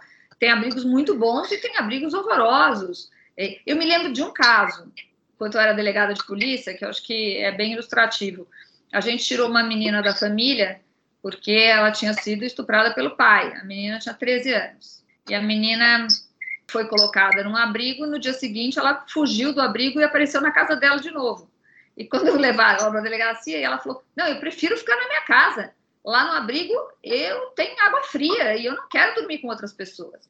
Então, existe um problema real, né? Que política que a gente vai aplicar para esta vítima quando a gente tira ela de casa? E aí tem que pensar que talvez não seja ela, eh, não seja ela que tenha que sair, né? Então, essa lógica de quem é que sai da casa, a vítima é, a vítima sofreu a violência e depois é, é, é violentada de novo ao ser jogada num abrigo. É disso que a gente está falando. Mas aí, eu vou voltar de novo, vou insistir. Pelo amor de Deus, denuncia de qualquer forma, Renata. Denuncia porque a denúncia leva a dados, dados levam a números, números levam a indignação, indignação leva a construção de políticas públicas, leva a pensar seriamente essas questões. Eu, eu acho que, de qualquer jeito, esse call to action para a sociedade, né, esse denuncie, denuncie, ainda é importante. Porque quando o professor virava para mim e falava, mas é, é duro, a criança vai para um abrigo, é duro, né? É a resposta que a gente tem hoje. É, parece que é a resposta que a gente tem hoje. Mas, cara, se você não denunciar, a sociedade não entende que isso é um problema. Então, eu, eu só queria fazer essa ressalva, sabe? A gente gostaria muito de ter uma política já maravilhosa pronta, mas eu acho que a gente está num momento onde a gente está trabalhando ainda um passo anterior, que é mesmo de fazer, vou voltar a fazer o Brasil falar, entender a dimensão da violência sexual, entender a criança como sujeito de direitos, não é? Entender. Então, a gente está nesse processo. E nesse processo, toda manifestação de indignação, toda denúncia, ela é um elemento, me parece importante. Até aproveitando. Eu só não quis dizer que não é para denunciar, perdão. Eu só quis dizer assim, é, sempre lembra uma denúncia criminal. E eu estou, na verdade, é, exulta, é, exaltando aqui a importância de denúncia, sim, mas de outras formas de denúncia para o sistema de proteção. Nesse sentido que eu quis dizer. Eu, eu, concordo plenamente, Renata. Só que assim, aí você vai circular, é que você tem o privilégio de ter essa rede tão estruturada em Jacareí. Então, essa fala para você é perfeita. Agora, você tem a maioria dos lugares onde você não tem essa rede estruturada. E o professor vira e fala: o que, que eu faço? Aí você fala, ou você denuncia ou você se omite. Porque ele não tem. Eu não vou dizer para ele se omita.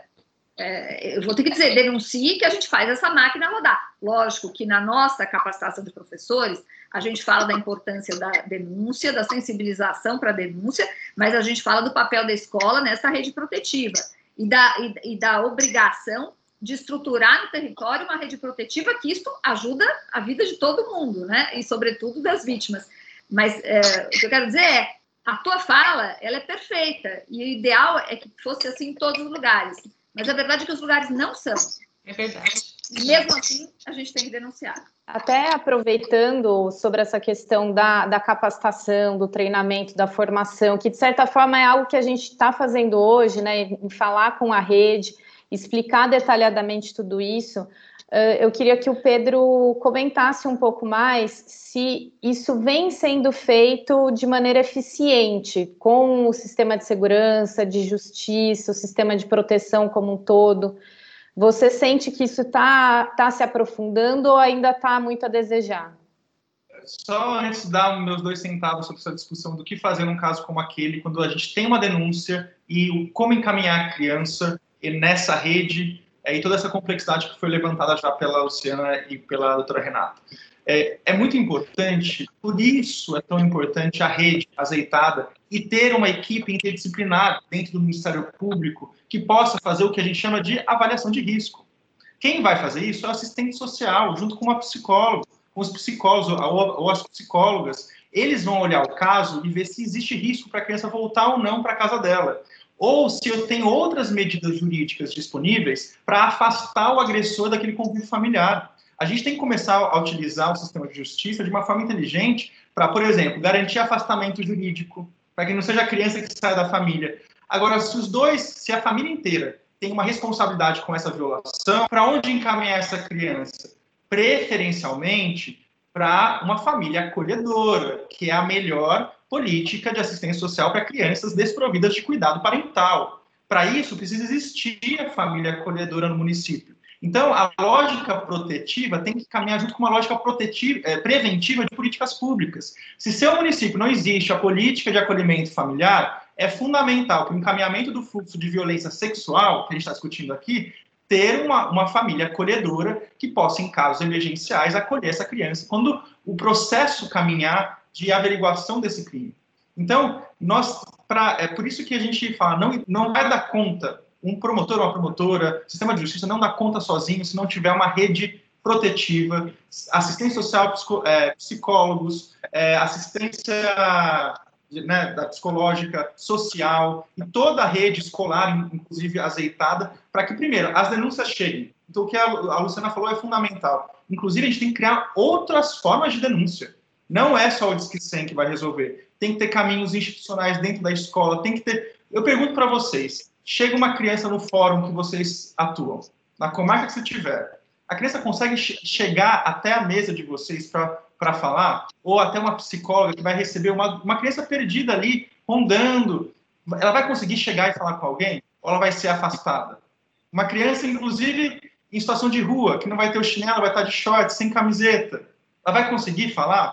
Nosso, nosso sistema não é nem acessível fisicamente para as crianças. Então, criar canais de denúncia online, canais online, helplines, né, que a gente chama, que são esses lugares que a criança pode, ou hotlines, né, que são lugares que a criança pode ligar, pode mandar mensagem, pode acessar num aplicativo de jogo que ela está jogando. Enfim, criar mecanismos para coletar essa denúncia e, a partir dessa denúncia, encaminhar de uma forma responsável. E a forma responsável é envolver assistentes sociais, psicólogos. Nós, profissionais do direito, não temos capacidade. E aqui estou falando de formação, e agora a sua pergunta, Marília. Nós não temos capacidade. A gente tem que assumir e ser humilde, gente. Nós não somos formados para avaliar a situação de risco. Quem é formado para isso é assistente social e psicólogo. Ponto. Não vamos achar que a gente conhece tudo só porque a gente conhece a lei. Não funciona assim a realidade. Então a gente tem que criar esse lugar de humildade e de ouvir os psicólogos e assistentes sociais. Vai ter problema porque cada um vai olhar a realidade de uma forma? Vai ter. Por isso que é importante ter uma mediação. E é por isso que a gente precisa colocar essa realidade dentro da lei. A lei existe para balizar essa realidade.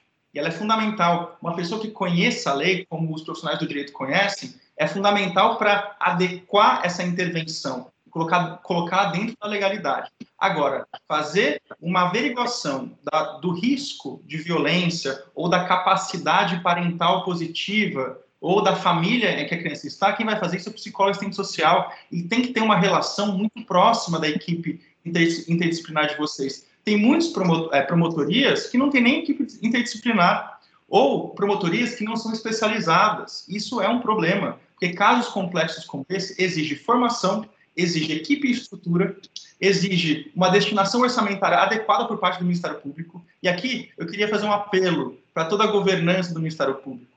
É prioridade absoluta direitos de crianças e adolescentes.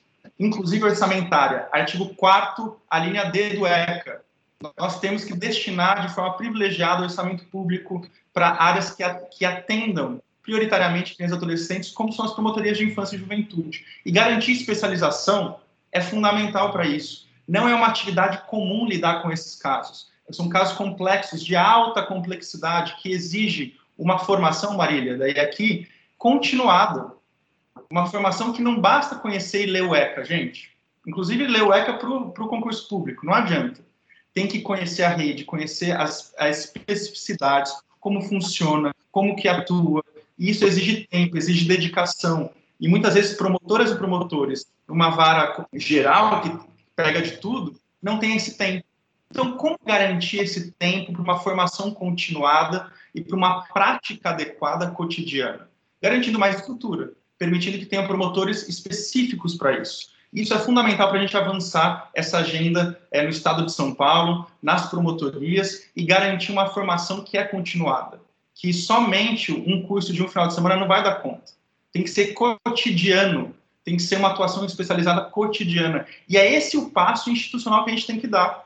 A gente tem que falar sobre governança judicial, como encaminhar de forma adequada conflitos que envolvam crianças e adolescentes. Isso passa por uma especialização, por uma atuação e uma valorização dessa prática. É, eu, eu defendo que, inclusive, para avançar na carreira, uma das formas seja atuar bem na infância e na juventude, porque não tem lugar mais importante que um Adorei. Tá. A gente tem que valorizar esse trabalho. E o que a gente vê é o contrário. São promotorias com muitos casos e que para encaminhar acaba virando essa máquina doida e que exige, na verdade, uma, um olhar muito sensível e individual para cada caso. Perfeito. Até sobre esse ponto de governança que você fala, tem um comentário aqui que vai bem de encontro, que é da doutora Silvia Chaquian, que ela é promotora de justiça da, da violência doméstica na capital, e ela fala também sobre, às vezes, a dificuldade de interlocução entre as varas criminais. Né? Então, por exemplo, violência doméstica e da infância. E o quanto que isso precisa estar completamente interligado mesmo para funcionar. Né? Não basta simplesmente ter o conhecimento. Vocês têm que atuar conjuntamente, né? Então, esse ponto tem destaque nisso. É, é, não, são, não são casos diferentes, é a mesma criança, gente. O direito mesma família. É família e a gente compartimentaliza as coisas para uma lógica é, racionalista que não tem lugar, muitas vezes. A gente tem que pensar numa lógica sistêmica, de como atuar de forma integrada, de como realmente entender que é a mesma criança, são os mesmos direitos, né, e como cuidar de forma integral. Não é toa que chama doutrina de proteção integral, que é um olhar integral para a realidade da criança e seus direitos. Ótimo. Aliás, eu deixo um beijo para a Silvia, maravilhosa, Silvinha maravilhosa na área da violência doméstica. Que honra ela tá... estar nos assistindo. Ela está aqui acompanhando desde o começo, está fazendo vários comentários.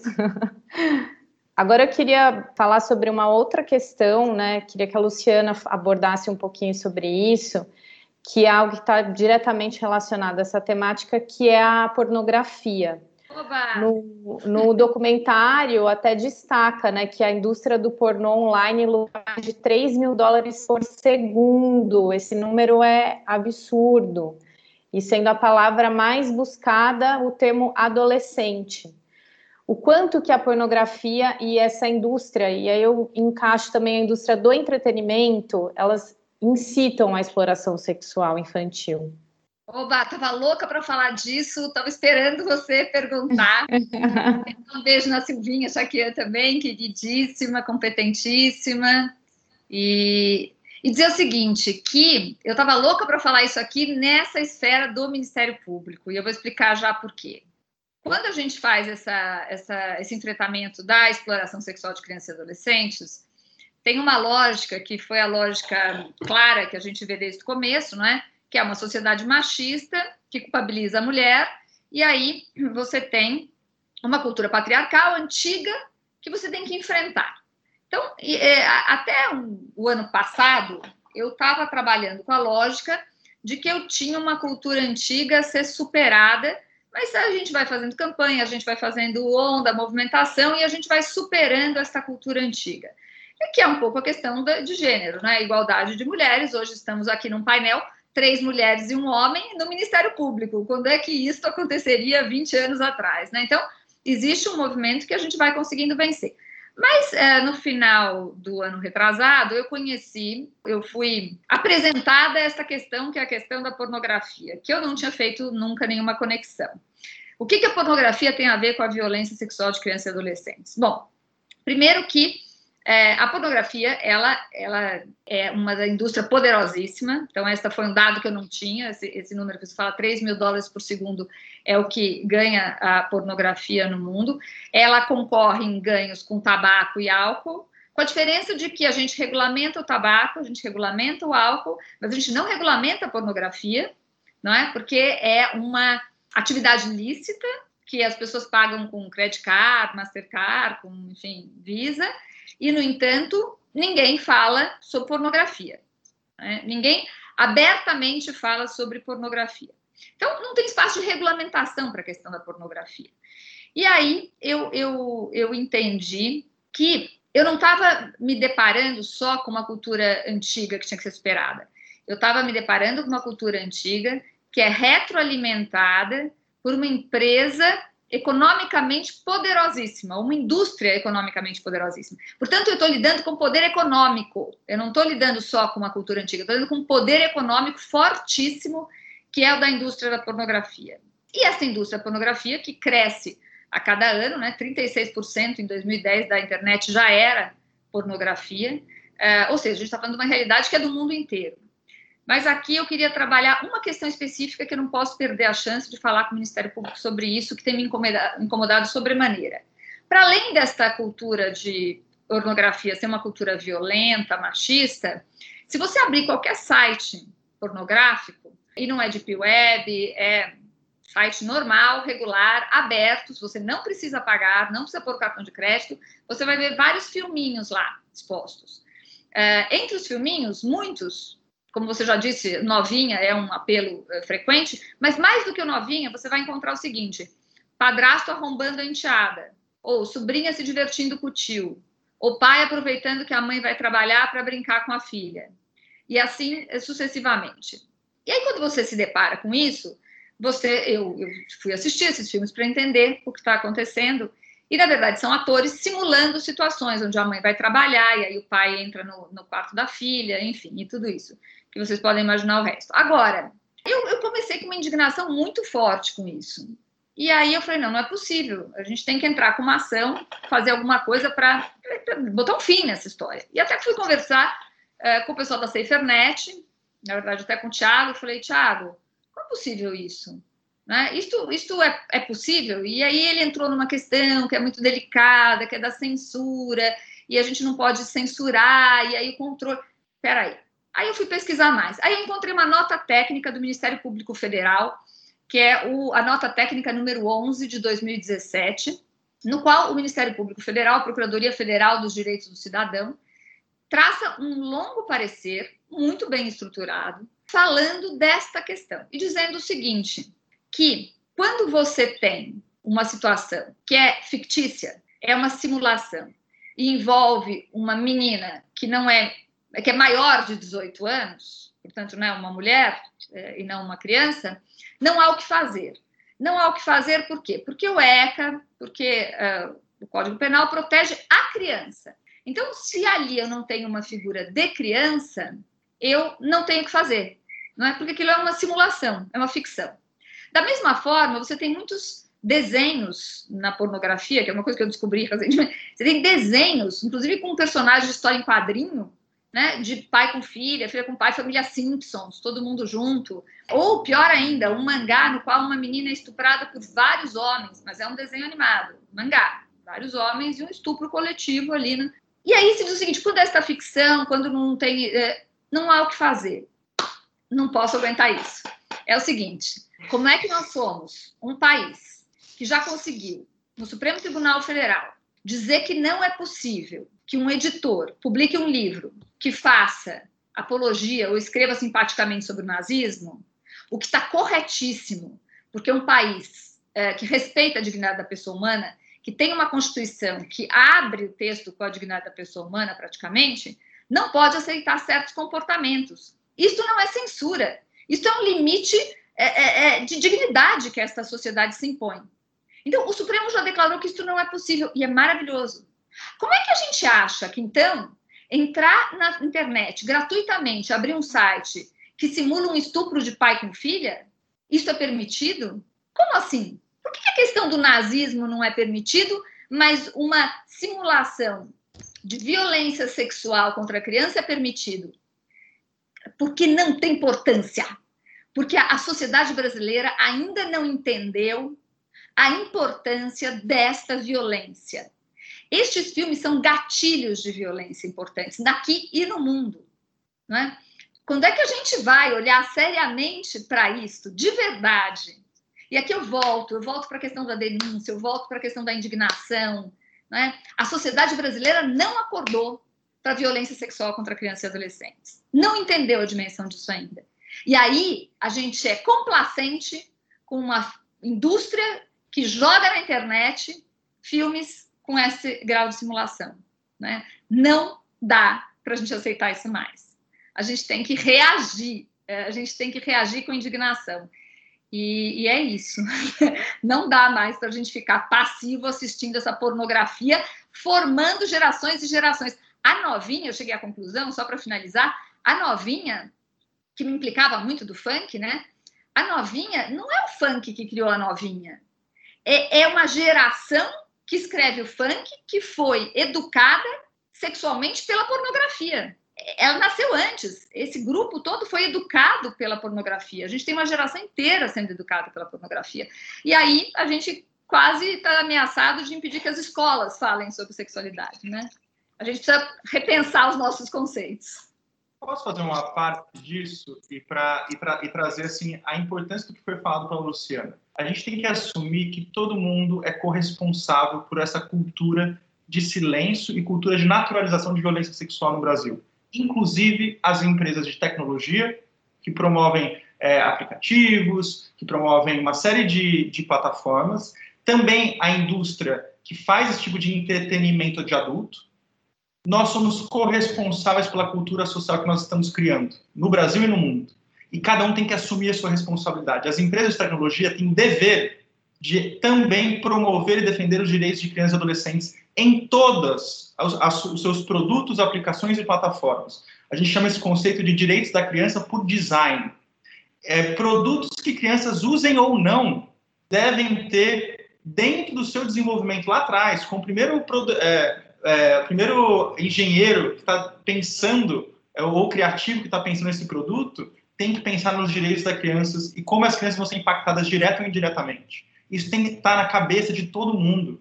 É, cuidar de crianças e adolescentes não é uma só responsabilidade, responsabilidade de quem convive com criança, de quem atua na rede ou de que conhece o vizinho, a criança, enfim, tem filho.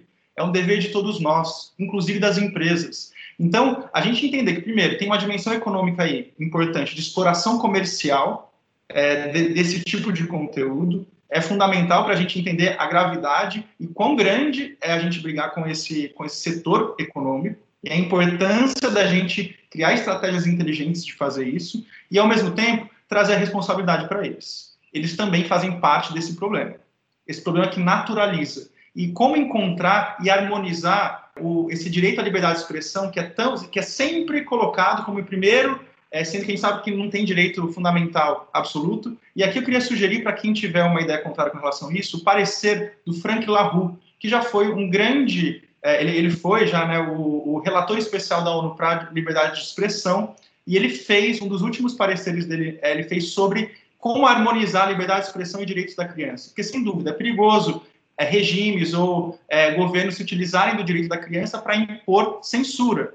Como a gente viu a questão é, sei lá, de livros aqui em São Paulo, é, daquela ideologia de gênero, daí vai toda a discussão LGBT, enfim. Países já adotaram políticas que utilizam dos direitos da criança para gerar censura. A gente tem que olhar para isso sim, mas há formas de garantir liberdade de expressão e garantir também o direito de crianças e adolescentes. Não é uma decisão salomônica que coloca que tem que dividir. A gente pode harmonizar. É, no, no, fundo, gente, direito da criança não, não é uma solução por meio da espada é uma, uma, uma, outra lógica de justiça. E é uma justiça que não é vendada no, no, sentido de uma insensibilidade, pelo contrário, uma justiça que olha cada caso como singular e enfrenta as desigualdades estruturais ou as violências institucionais estruturais, como essa da tecnologia ou do, do pornô que a, a, impacta a cultura, de uma forma corajosa. Que a gente possa encontrar realmente caminhos para harmonizar esses dois direitos fundamentais. Perfeito. É que a, a questão é, a partir do momento que a sua liberdade oprime o direito de outra pessoa, né, oprime a vida de outra pessoa, isso não é muito bem uma liberdade, né? Isso é um abuso realmente. É, só aproveitando essa questão da, do entretenimento e, da, e, e de tudo que vocês vêm falando sobre o quanto que o dinheiro também está diretamente relacionado à indústria da, da, exploração sexual. Vou aproveitar uma questão aqui que a Ticiane, que também é da nossa equipe da escola e que ela comentou aqui, a Ticiane é editora da nossa revista jurídica. E ela pede para vocês comentarem um pouquinho sobre o tema da exploração sexual. Eu gostaria que os debatedores abordassem a glamorização do papel de sugar babies como alternativa de vida para as mulheres jovens. Por favor, Luciana. É, que esse, esse, é outra temática que está me enlouquecendo. Assim, a gente tem as nossas, os nossos gatilhos de enlouquecimento também, né? Essa é outra. Gatilho de enlouquecimento, amei. Olha, Sugar Daddy. Vamos, vamos só pensar neste nome. Sugar Daddy. Não é Sugar Friend, sugar, é Sugar Daddy. Então vamos começar por aí. Eu, eu, eu ia até engatar este assunto quando o Pedro falou da necessidade de consumo, sociedade de consumo, e como é que o corpo das meninas uh, vale tão pouco, né? As meninas mesmo entendem que seu corpo vale tão pouco diante dessas, dessas necessidades criadas de consumo. É, tem um site que é um, um, aplicativo chamado Meu Patrocínio. É, o Meu Patrocínio é um aplicativo de relacionamentos, para quem não conhece, exatamente nessa linha, onde você tem sugar daddies e sugar babies. Não são sugar humans, são sugar babies, sugar daddies e sugar babies, que na verdade é um site de relacionamentos no qual vamos, vamos entender que são homens ricos e mulheres bonitas, meninas bonitas. E num relacionamento aberto. Ou seja, é um site de prostituição, basicamente, mas prostituição não é crime, enfim. É, é, não tem nenhum julgado, julgamento é, é de conservadorismo aqui, é, apesar de eu ser absolutamente contra esse tipo de aplicativo. Mas o que, que a gente descobriu? Que as meninas da escola, das escolas do interior de São Paulo usavam este aplicativo, porque é autodeclaratório. Você é maior? Sou. Né? Você é maior? Sou. Sou maior. É como entrar. Para entrar num site pornográfico, o que você precisa dizer? Você é maior? Sou. E aí essas meninas entram, e entram por quê? Porque elas querem uma bolsa de marca. Olha a perversidade da nossa sociedade, né? Uma bolsa de marca. E quando você vê no YouTube a propaganda desse sugar, desse patrocínio, meu patrocínio, tem uma menina de 20 e poucos, deve ter 20 anos, nitidamente uma menina maior, de idade, e que diz o seguinte: eu tenho, ela até anuncia, eu tenho 20 anos e eu tenho 30 bolsas de marca e já conheci cinco países. Sabe como? Eu arrumei um sugar daddy. Gente, é disso que a gente está falando, não é? Só que estes aplicativos, na verdade, não tem nenhum filtro, nenhuma responsabilização por quem está é, entrando neles. E as meninas estão entrando nestes é, aplicativos e encontrando seus sugar daddies. Ou seja, primeiro que o nome já devia ser proibido, né? Sugar daddy, sugar baby é um crime, não dá para ser. Essa questão é outra questão muito séria que a gente precisa olhar. Só fazendo um adendo aqui, para pegar a fala do Pedro, que é uma coisa que nos preocupa muito também, é a gente está num momento de uma volta de conservadorismo muito assustadora e perigosíssima. Né? Então, a gente precisa tomar muito cuidado para não ser capturado por um discurso conservador. Não é de conservadorismo, não é de retrocesso de liberdade de direitos que a gente está falando aqui, pelo amor de Deus. A gente está falando de uma proteção à criança e adolescente, não é? Há uma priorização, como o Pedro insiste, na questão uh, da criança e do adolescente constitucional e, e numa, num, num sistema de pesos aqui. Né? É, o que, que, pesa mais em cada caso concreto? Não se trata de uma proibição genérica ou de uma censura genérica do que quer que seja. Só para pegar esse gancho, né? Quando a gente fala de direito da criança, a gente está falando também de democracia. E como garantir que essa proteção esteja dentro dos limites democráticos que nós, como comunidade de valor e de, e de jurídica, estabelecemos na própria Constituição.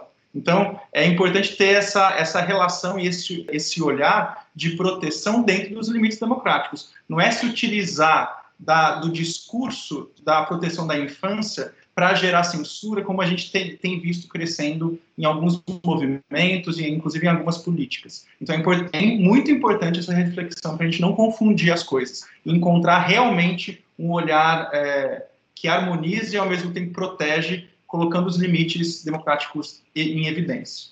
É, na verdade, assim, só em complemento mesmo, é, é, o buraco é muito fundo. Eu não vejo esse discurso, Luciana, nem de longe de parecer com algum tipo de conservadorismo e, e, e censura. Eu não vejo, porque a gente está falando aqui de crime. E a gente está falando aqui de combater comportamentos completamente arraigados na sociedade que configuram crime. Se a gente levar isso para o cenário da família, né? A gente aí a gente vai acabar entrando num fenômeno que não é objeto dessa conversa, mas que tem tudo a ver, porque está tudo interligado do casamento infantil. A gente vê as meninas fugindo de relacionamentos familiares abusivos, negligentes, onde sofrem maus tratos, buscando o seu a sua, a sua autonomia, a sua autoestima, o seu lugar na sociedade, a sua posição de dona da casa em relacionamentos com homens mais velhos, né, a sua estabilidade econômica, a gente vê isso e isso não só buscado por ela, como aceito por todos e, e, aceito pela família e às vezes pela rede de proteção, que fala, ufa, ela sentou, essa menina não parava quieta,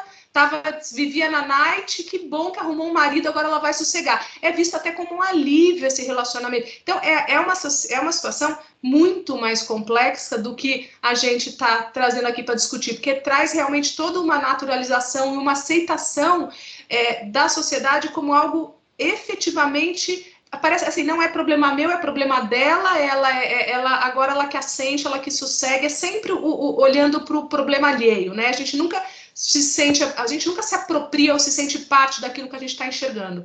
E então a, a, importância de se falar sobre isso é de se jogar essa luz, é de se mostrar que é problema nosso, de todos nós. Quando a gente fala em relação a sugar daddy, sugar baby, etc., não é, não vejo em, nem como a gente esbarrar numa, numa aparência de conservadorismo diante de algo que insufla e estimula, né, uma naturalização que a gente está aqui querendo combater, querendo enfrentar e querendo desnaturalizar. Só, um, enfim, um, um acréscimo. Perfeito. A gente já está com quase duas horas aqui de live, porque o debate está muito uma, bom. O negócio pegou pois fogo é, aqui, a culpa mas da é que o debate está ótimo e as pessoas estão adorando. Então, Mas, mas para a gente ir partindo para o final, só que também eu queria aproveitar que foi um ponto interessante, já que vocês estão falando sobre toda essa questão da, da comunidade, a sociedade como um todo falando sobre isso. Um ponto levantado pelo doutor Ivan Agostinho, que é procurador de justiça, ele pergunta qual que é o papel da igreja nesse cenário. Como que ela pode ajudar ou quanto que ela atrapalha no correto enfrentamento dessa questão. E aí, quem quiser comentar, por favor, fique à vontade. Olha, eu posso comentar por, uma questão que eu acho que é fundamental, que é o seguinte: todo mundo tem a sua parcela de responsabilidade. Se a igreja hoje em dia, seja ela católica, seja ela apostólica romana ou evangélica, das diferentes matizes, batista, presbiteriana, enfim, todas essas diferentes matizes, matizes têm responsabilidade com esse tema também, porque falam com pessoas, mobilizam pessoas, realizam um encontro de pessoas e de famílias especialmente. Então, é fundamental, sim, que toda forma de organização religiosa possa assumir esse tema como prioridade, possa encontrar com as famílias o diálogo necessário para enfrentar esse tema dentro das igrejas e também dentro das famílias. Então, assim, é um, é um papel é, estruturante. Onde as pessoas estão, a gente tem que colocar esse tema na roda, tem que discutir isso, colocar esse tema como debate das instituições, dos grupos, do, em todos os lugares, inclusive dentro da igreja. Posso só fazer, então, uma, uma consideração aqui? Eu concordo em gênero e número com o Pedro. Só queria fazer um alerta, né? Quando a gente fala de igreja, a gente não fala de uma categoria única. É, existem muitas igrejas é, e, e, muitas filosofias dentro de muitas igrejas. Quando eu era delegada de polícia, Pedro, eu cansei de escutar de mulheres que eram vítimas de violência e que eu falava, você tem que sair de casa, você tem que sair de casa, e elas falavam: não, o meu é, padre, pastor, seja o que for, me diz que a minha missão é ficar e cuidar dele. Então, a gente precisa ter, falar que a responsabilidade é de dois lados, porque a responsabilidade do discurso é muito importante. Então, a responsabilidade que a gente está falando, que acho que o Pedro está incitando, é a responsabilidade para falar com responsabilidade sobre este tema. Qualquer igreja, partido político, professor, no Ministério Público, seja quem for, que fale sobre este assunto, encobrindo situações ou camuflando situações, é, está sendo omisso e criminoso. E aqui eu estou falando genericamente, qualquer instituição. Né? Então, é muito importante que todas as instituições religiosas ou de qualquer ordem falem sobre este tema com a responsabilidade necessária, que significa não permitir violações de direitos. Eu acho que em relação às igrejas, o maior desafio mesmo seria superar o, o óbvio, o, o, o, gritante tabu que normalmente se coloca em relação a assuntos de tema sexual. E quando a gente fala em tabu, em não falar sobre, a gente também fala em, em ocultar um cenário alarmante em crianças que desconhecem é, como falar ou como relatar ou o que está acontecendo com ela é inadequado ou não. Então, falar sobre é essencial. Dentro do que o Pedro falou, a igreja tem imensa responsabilidade e um alcance absurdo de falar sobre adequadamente com as suas crianças e famílias e, e, vejo só como desafio a questão da superação do que vem junto com o sexo, que é a questão, com a, tudo que é sexual, a questão do tabu inerente a isso. Acho que esse é o maior desafio. A gente já tem observado algumas iniciativas positivas de superação disso, inclusive no âmbito da violência doméstica também, o que é um avanço incrível e é uma, e é um, uma parceria, né? A igreja acaba ocupando um lugar importantíssimo dentro da rede social de apoio das famílias, em todos os lugares. Então, a gente tem a igreja junto, fazendo um trabalho, um discurso afinado, é muito importante para a proteção e para suporte da família como um todo e, consequentemente, das crianças também.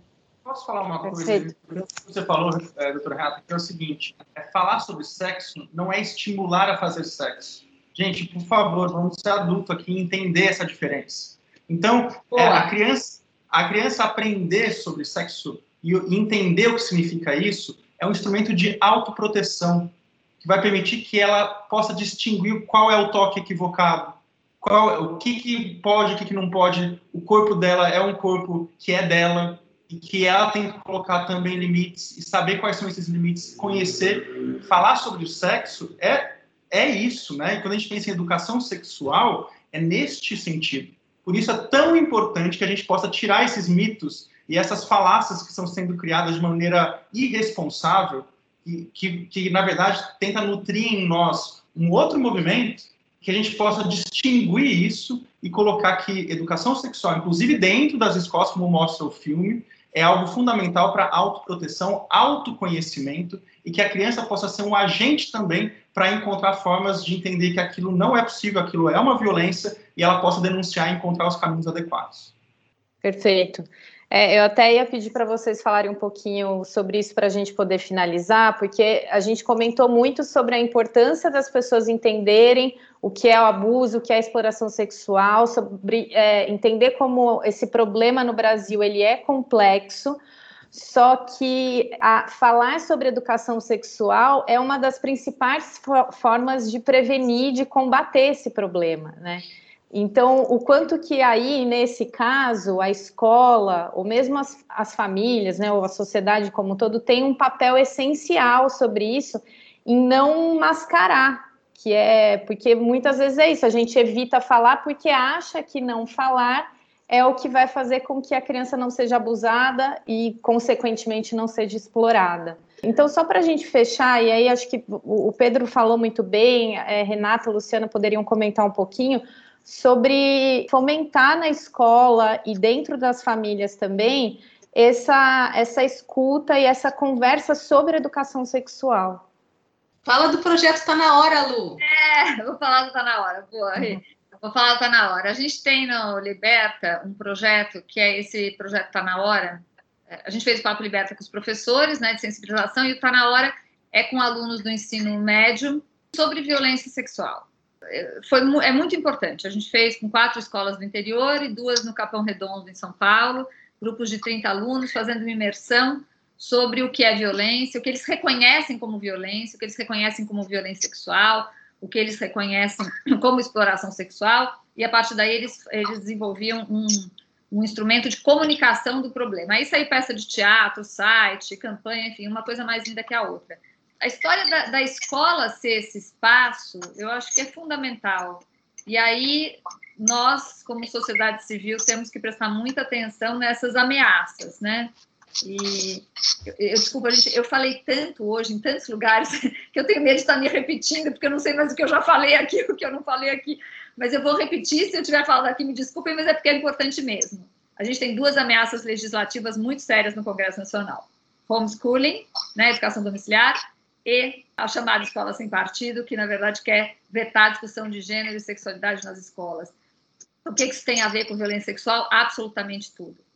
Será um enorme retrocesso se a gente conseguir é, violência sexual, porque a criança fica totalmente desprotegida num ambiente que, em grande medida, é, como nós vimos pelos dados, um ambiente violador de direitos, é, às vezes dos direitos até violência sexual.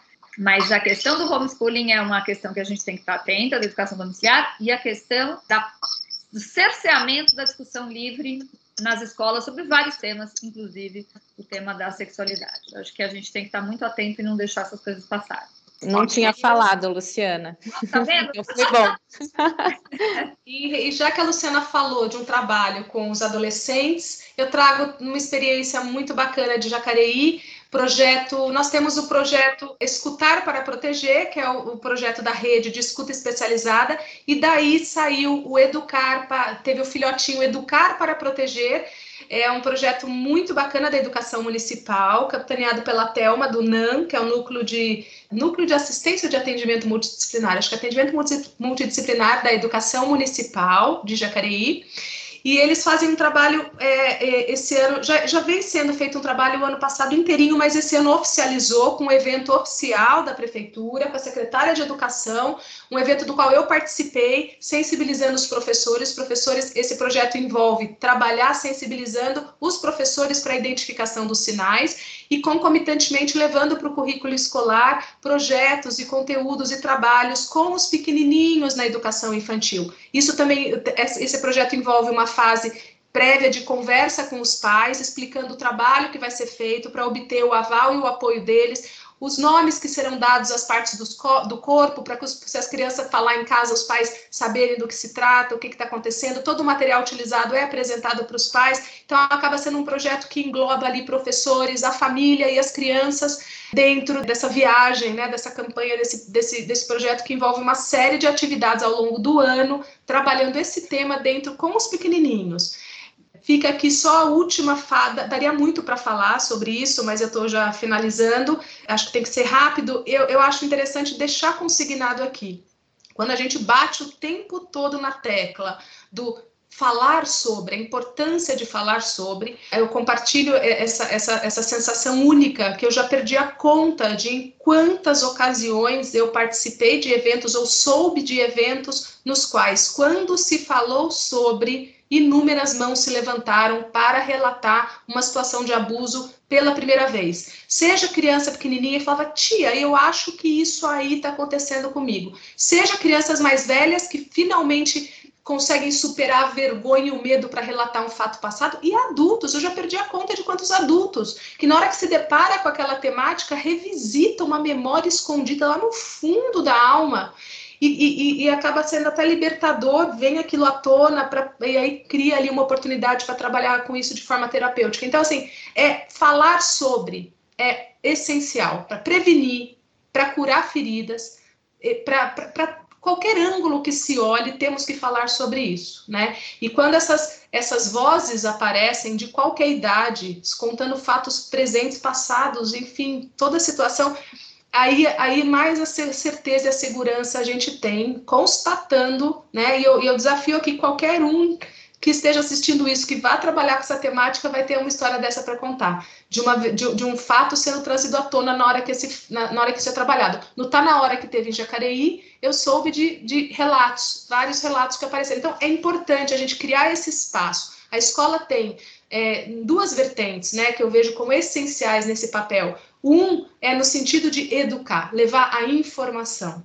Isso é fundamental. E o segundo é criar um espaço seguro para que a verdade eventualmente venha à tona, né? Para que, a, a, que o fato possa ser é, aflorado, né? Se, se, o ambiente ser seguro para a pessoa ser encorajada a falar. Então, são dois, são dois papéis fundamentais da escola dentro disso que a gente precisa criar condições para que funcione dessa forma. Ótimo. Só para a gente poder colocar também como um serviço para as pessoas que estão nos assistindo que não fazem parte da rede, qual que seria a melhor forma, então, de, de contatar, de fazer a denúncia?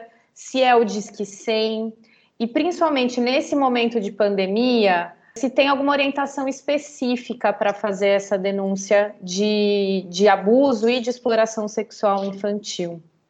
Eu posso falar o seguinte: a gente fala bastante do Disque 100, mas é, o Disque 100 é uma forma de denúncia anônima, né? Então, acho que tem tem graus de comprometimento da pessoa com a situação. Tem muita gente que, que não quer se envolver, mas também não quer se omitir completamente. E aí o Disque 100 não é o melhor caminho, mas é um caminho possível para quem está nessa situação. Então a gente fala. Além do que, o Disque 100 é interessante porque gera dados, né? Como é um canal de denúncia é, nacional, a gente consegue depois ter dados para a construção de diagnóstico e, a partir do diagnóstico, construção de, de políticas públicas. Então, a gente fala muito do Disque 100, mas nessa lógica. Eu acho que ah, talvez a Renata e o Pedro possam falar de elementos como conselho tutelar e tal, que são mais efetivos, mais imediatos. Tem violências que não podem esperar, não é? Então, ah, de preferência, a gente não espera, vou deixar para eles falarem. Mas só para enfatizar que o Disque 100 é um caminho para quem não quer se envolver, mas não quer se omitir. E aí, pelo menos, faz a, a, uma denúncia e, e narra né, o que está acontecendo. É, o, o, conselho tutelar é a porta de entrada, né, da, da rede de proteção. Então, é, aí a importância fundamental de a gente sempre ter um conselho tutelar formado, treinado, capacitado entrosado dentro de uma rede protetiva, porque vai entrar por ali as situações e, e, a importância dele estar tá engrenado nessa engrenagem de, não digo nem encaminhamento, porque eu falo encaminhamento, parece que mandou embora e lavou as mãos, né? Mas de estar tá inserindo isso dentro de um fluxo de atuação integral com os outros serviços protetivos. O Disque 100 é, dentro dessa lógica que a Luciana falou, é, é, importante deixar claro que eles, eles encaminham essa denúncia para conselho tutelar, para a delegacia de polícia, eles acabam já distribuindo essa informação, mas ela demanda um tempo, tem toda uma burocracia até chegar em cada lugar, e que é o que, que também a Luciana falou, que às vezes é incompatível com a urgência da situação. Enfim, fica aí como canal de denúncia da delegacia de polícia e o conselho tutelar. Eu, eu, em Jacareí, eu orientaria a ser o conselho tutelar mas alternativamente a isso também, a fazer o boletim de ocorrência, entrar em contato com o Ministério Público é, local, que também poderá dar o melhor encaminhamento, se for o caso. Perfeito.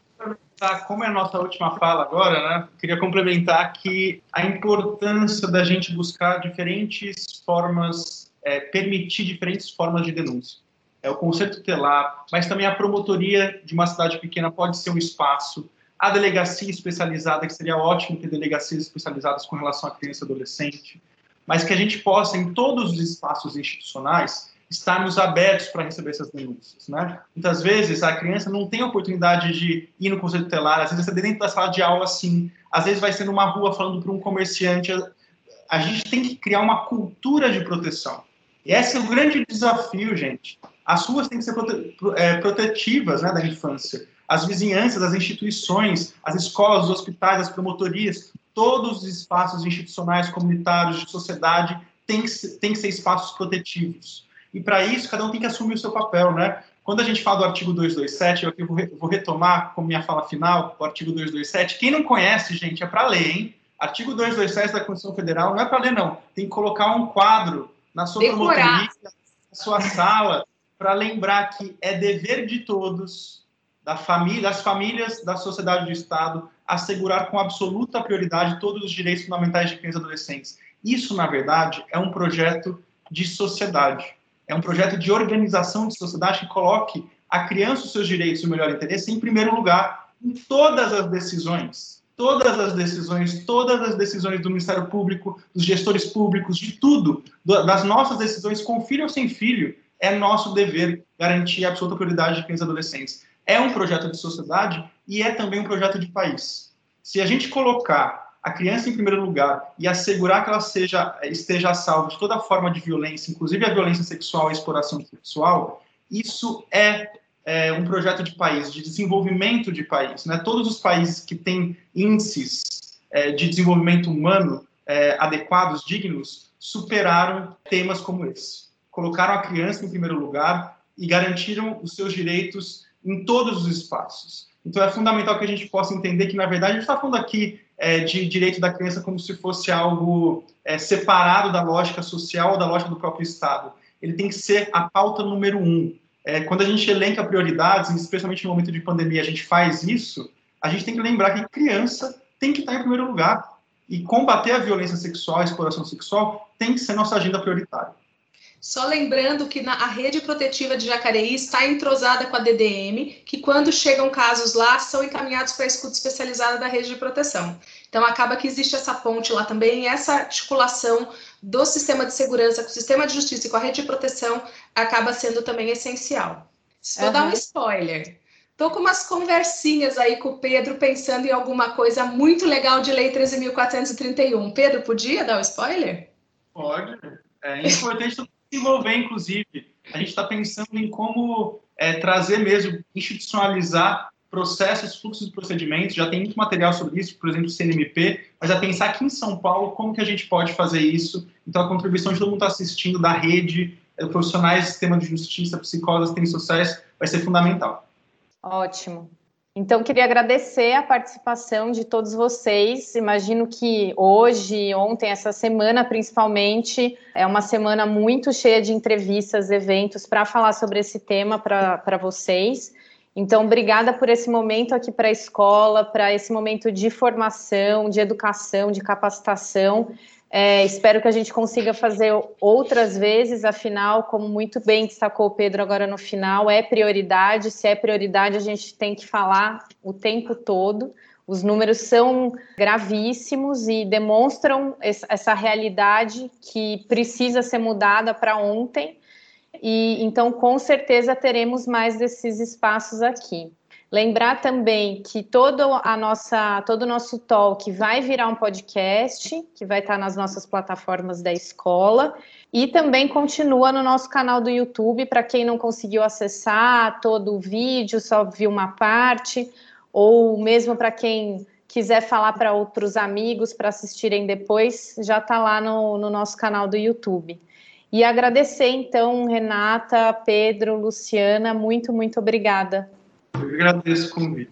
Finaliza falando de novo onde pode acessar o documentário, porque eu estou recebendo um monte de mensagem aqui, ó. Como que eu vejo o documentário? Como que eu vejo o documentário? Vamos fechar convidando todo mundo de novo a assistir Um Crime Entre Nós.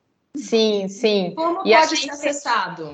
Então, pode ser acessada na, na plataforma Videocamp e na Globoplay. A gente vai colocar aqui nos comentários, a gente colocou no comecinho, mas vamos colocar de novo o link para as pessoas poderem assistir, porque daí também fica muito mais fácil o acesso e fica ali eternizado. Tem que ver, gente, é muito bom, é uma hora, é super rápido, é muito emocionante, né? Mas é extremamente necessário e tem que ser viralizado. A gente tem que falar isso com todo mundo, não só com quem trabalha com isso, com quem está diretamente relacionado à temática. O Brasil inteiro tem que estar falando sobre essa, essa temática. Obrigada, gente.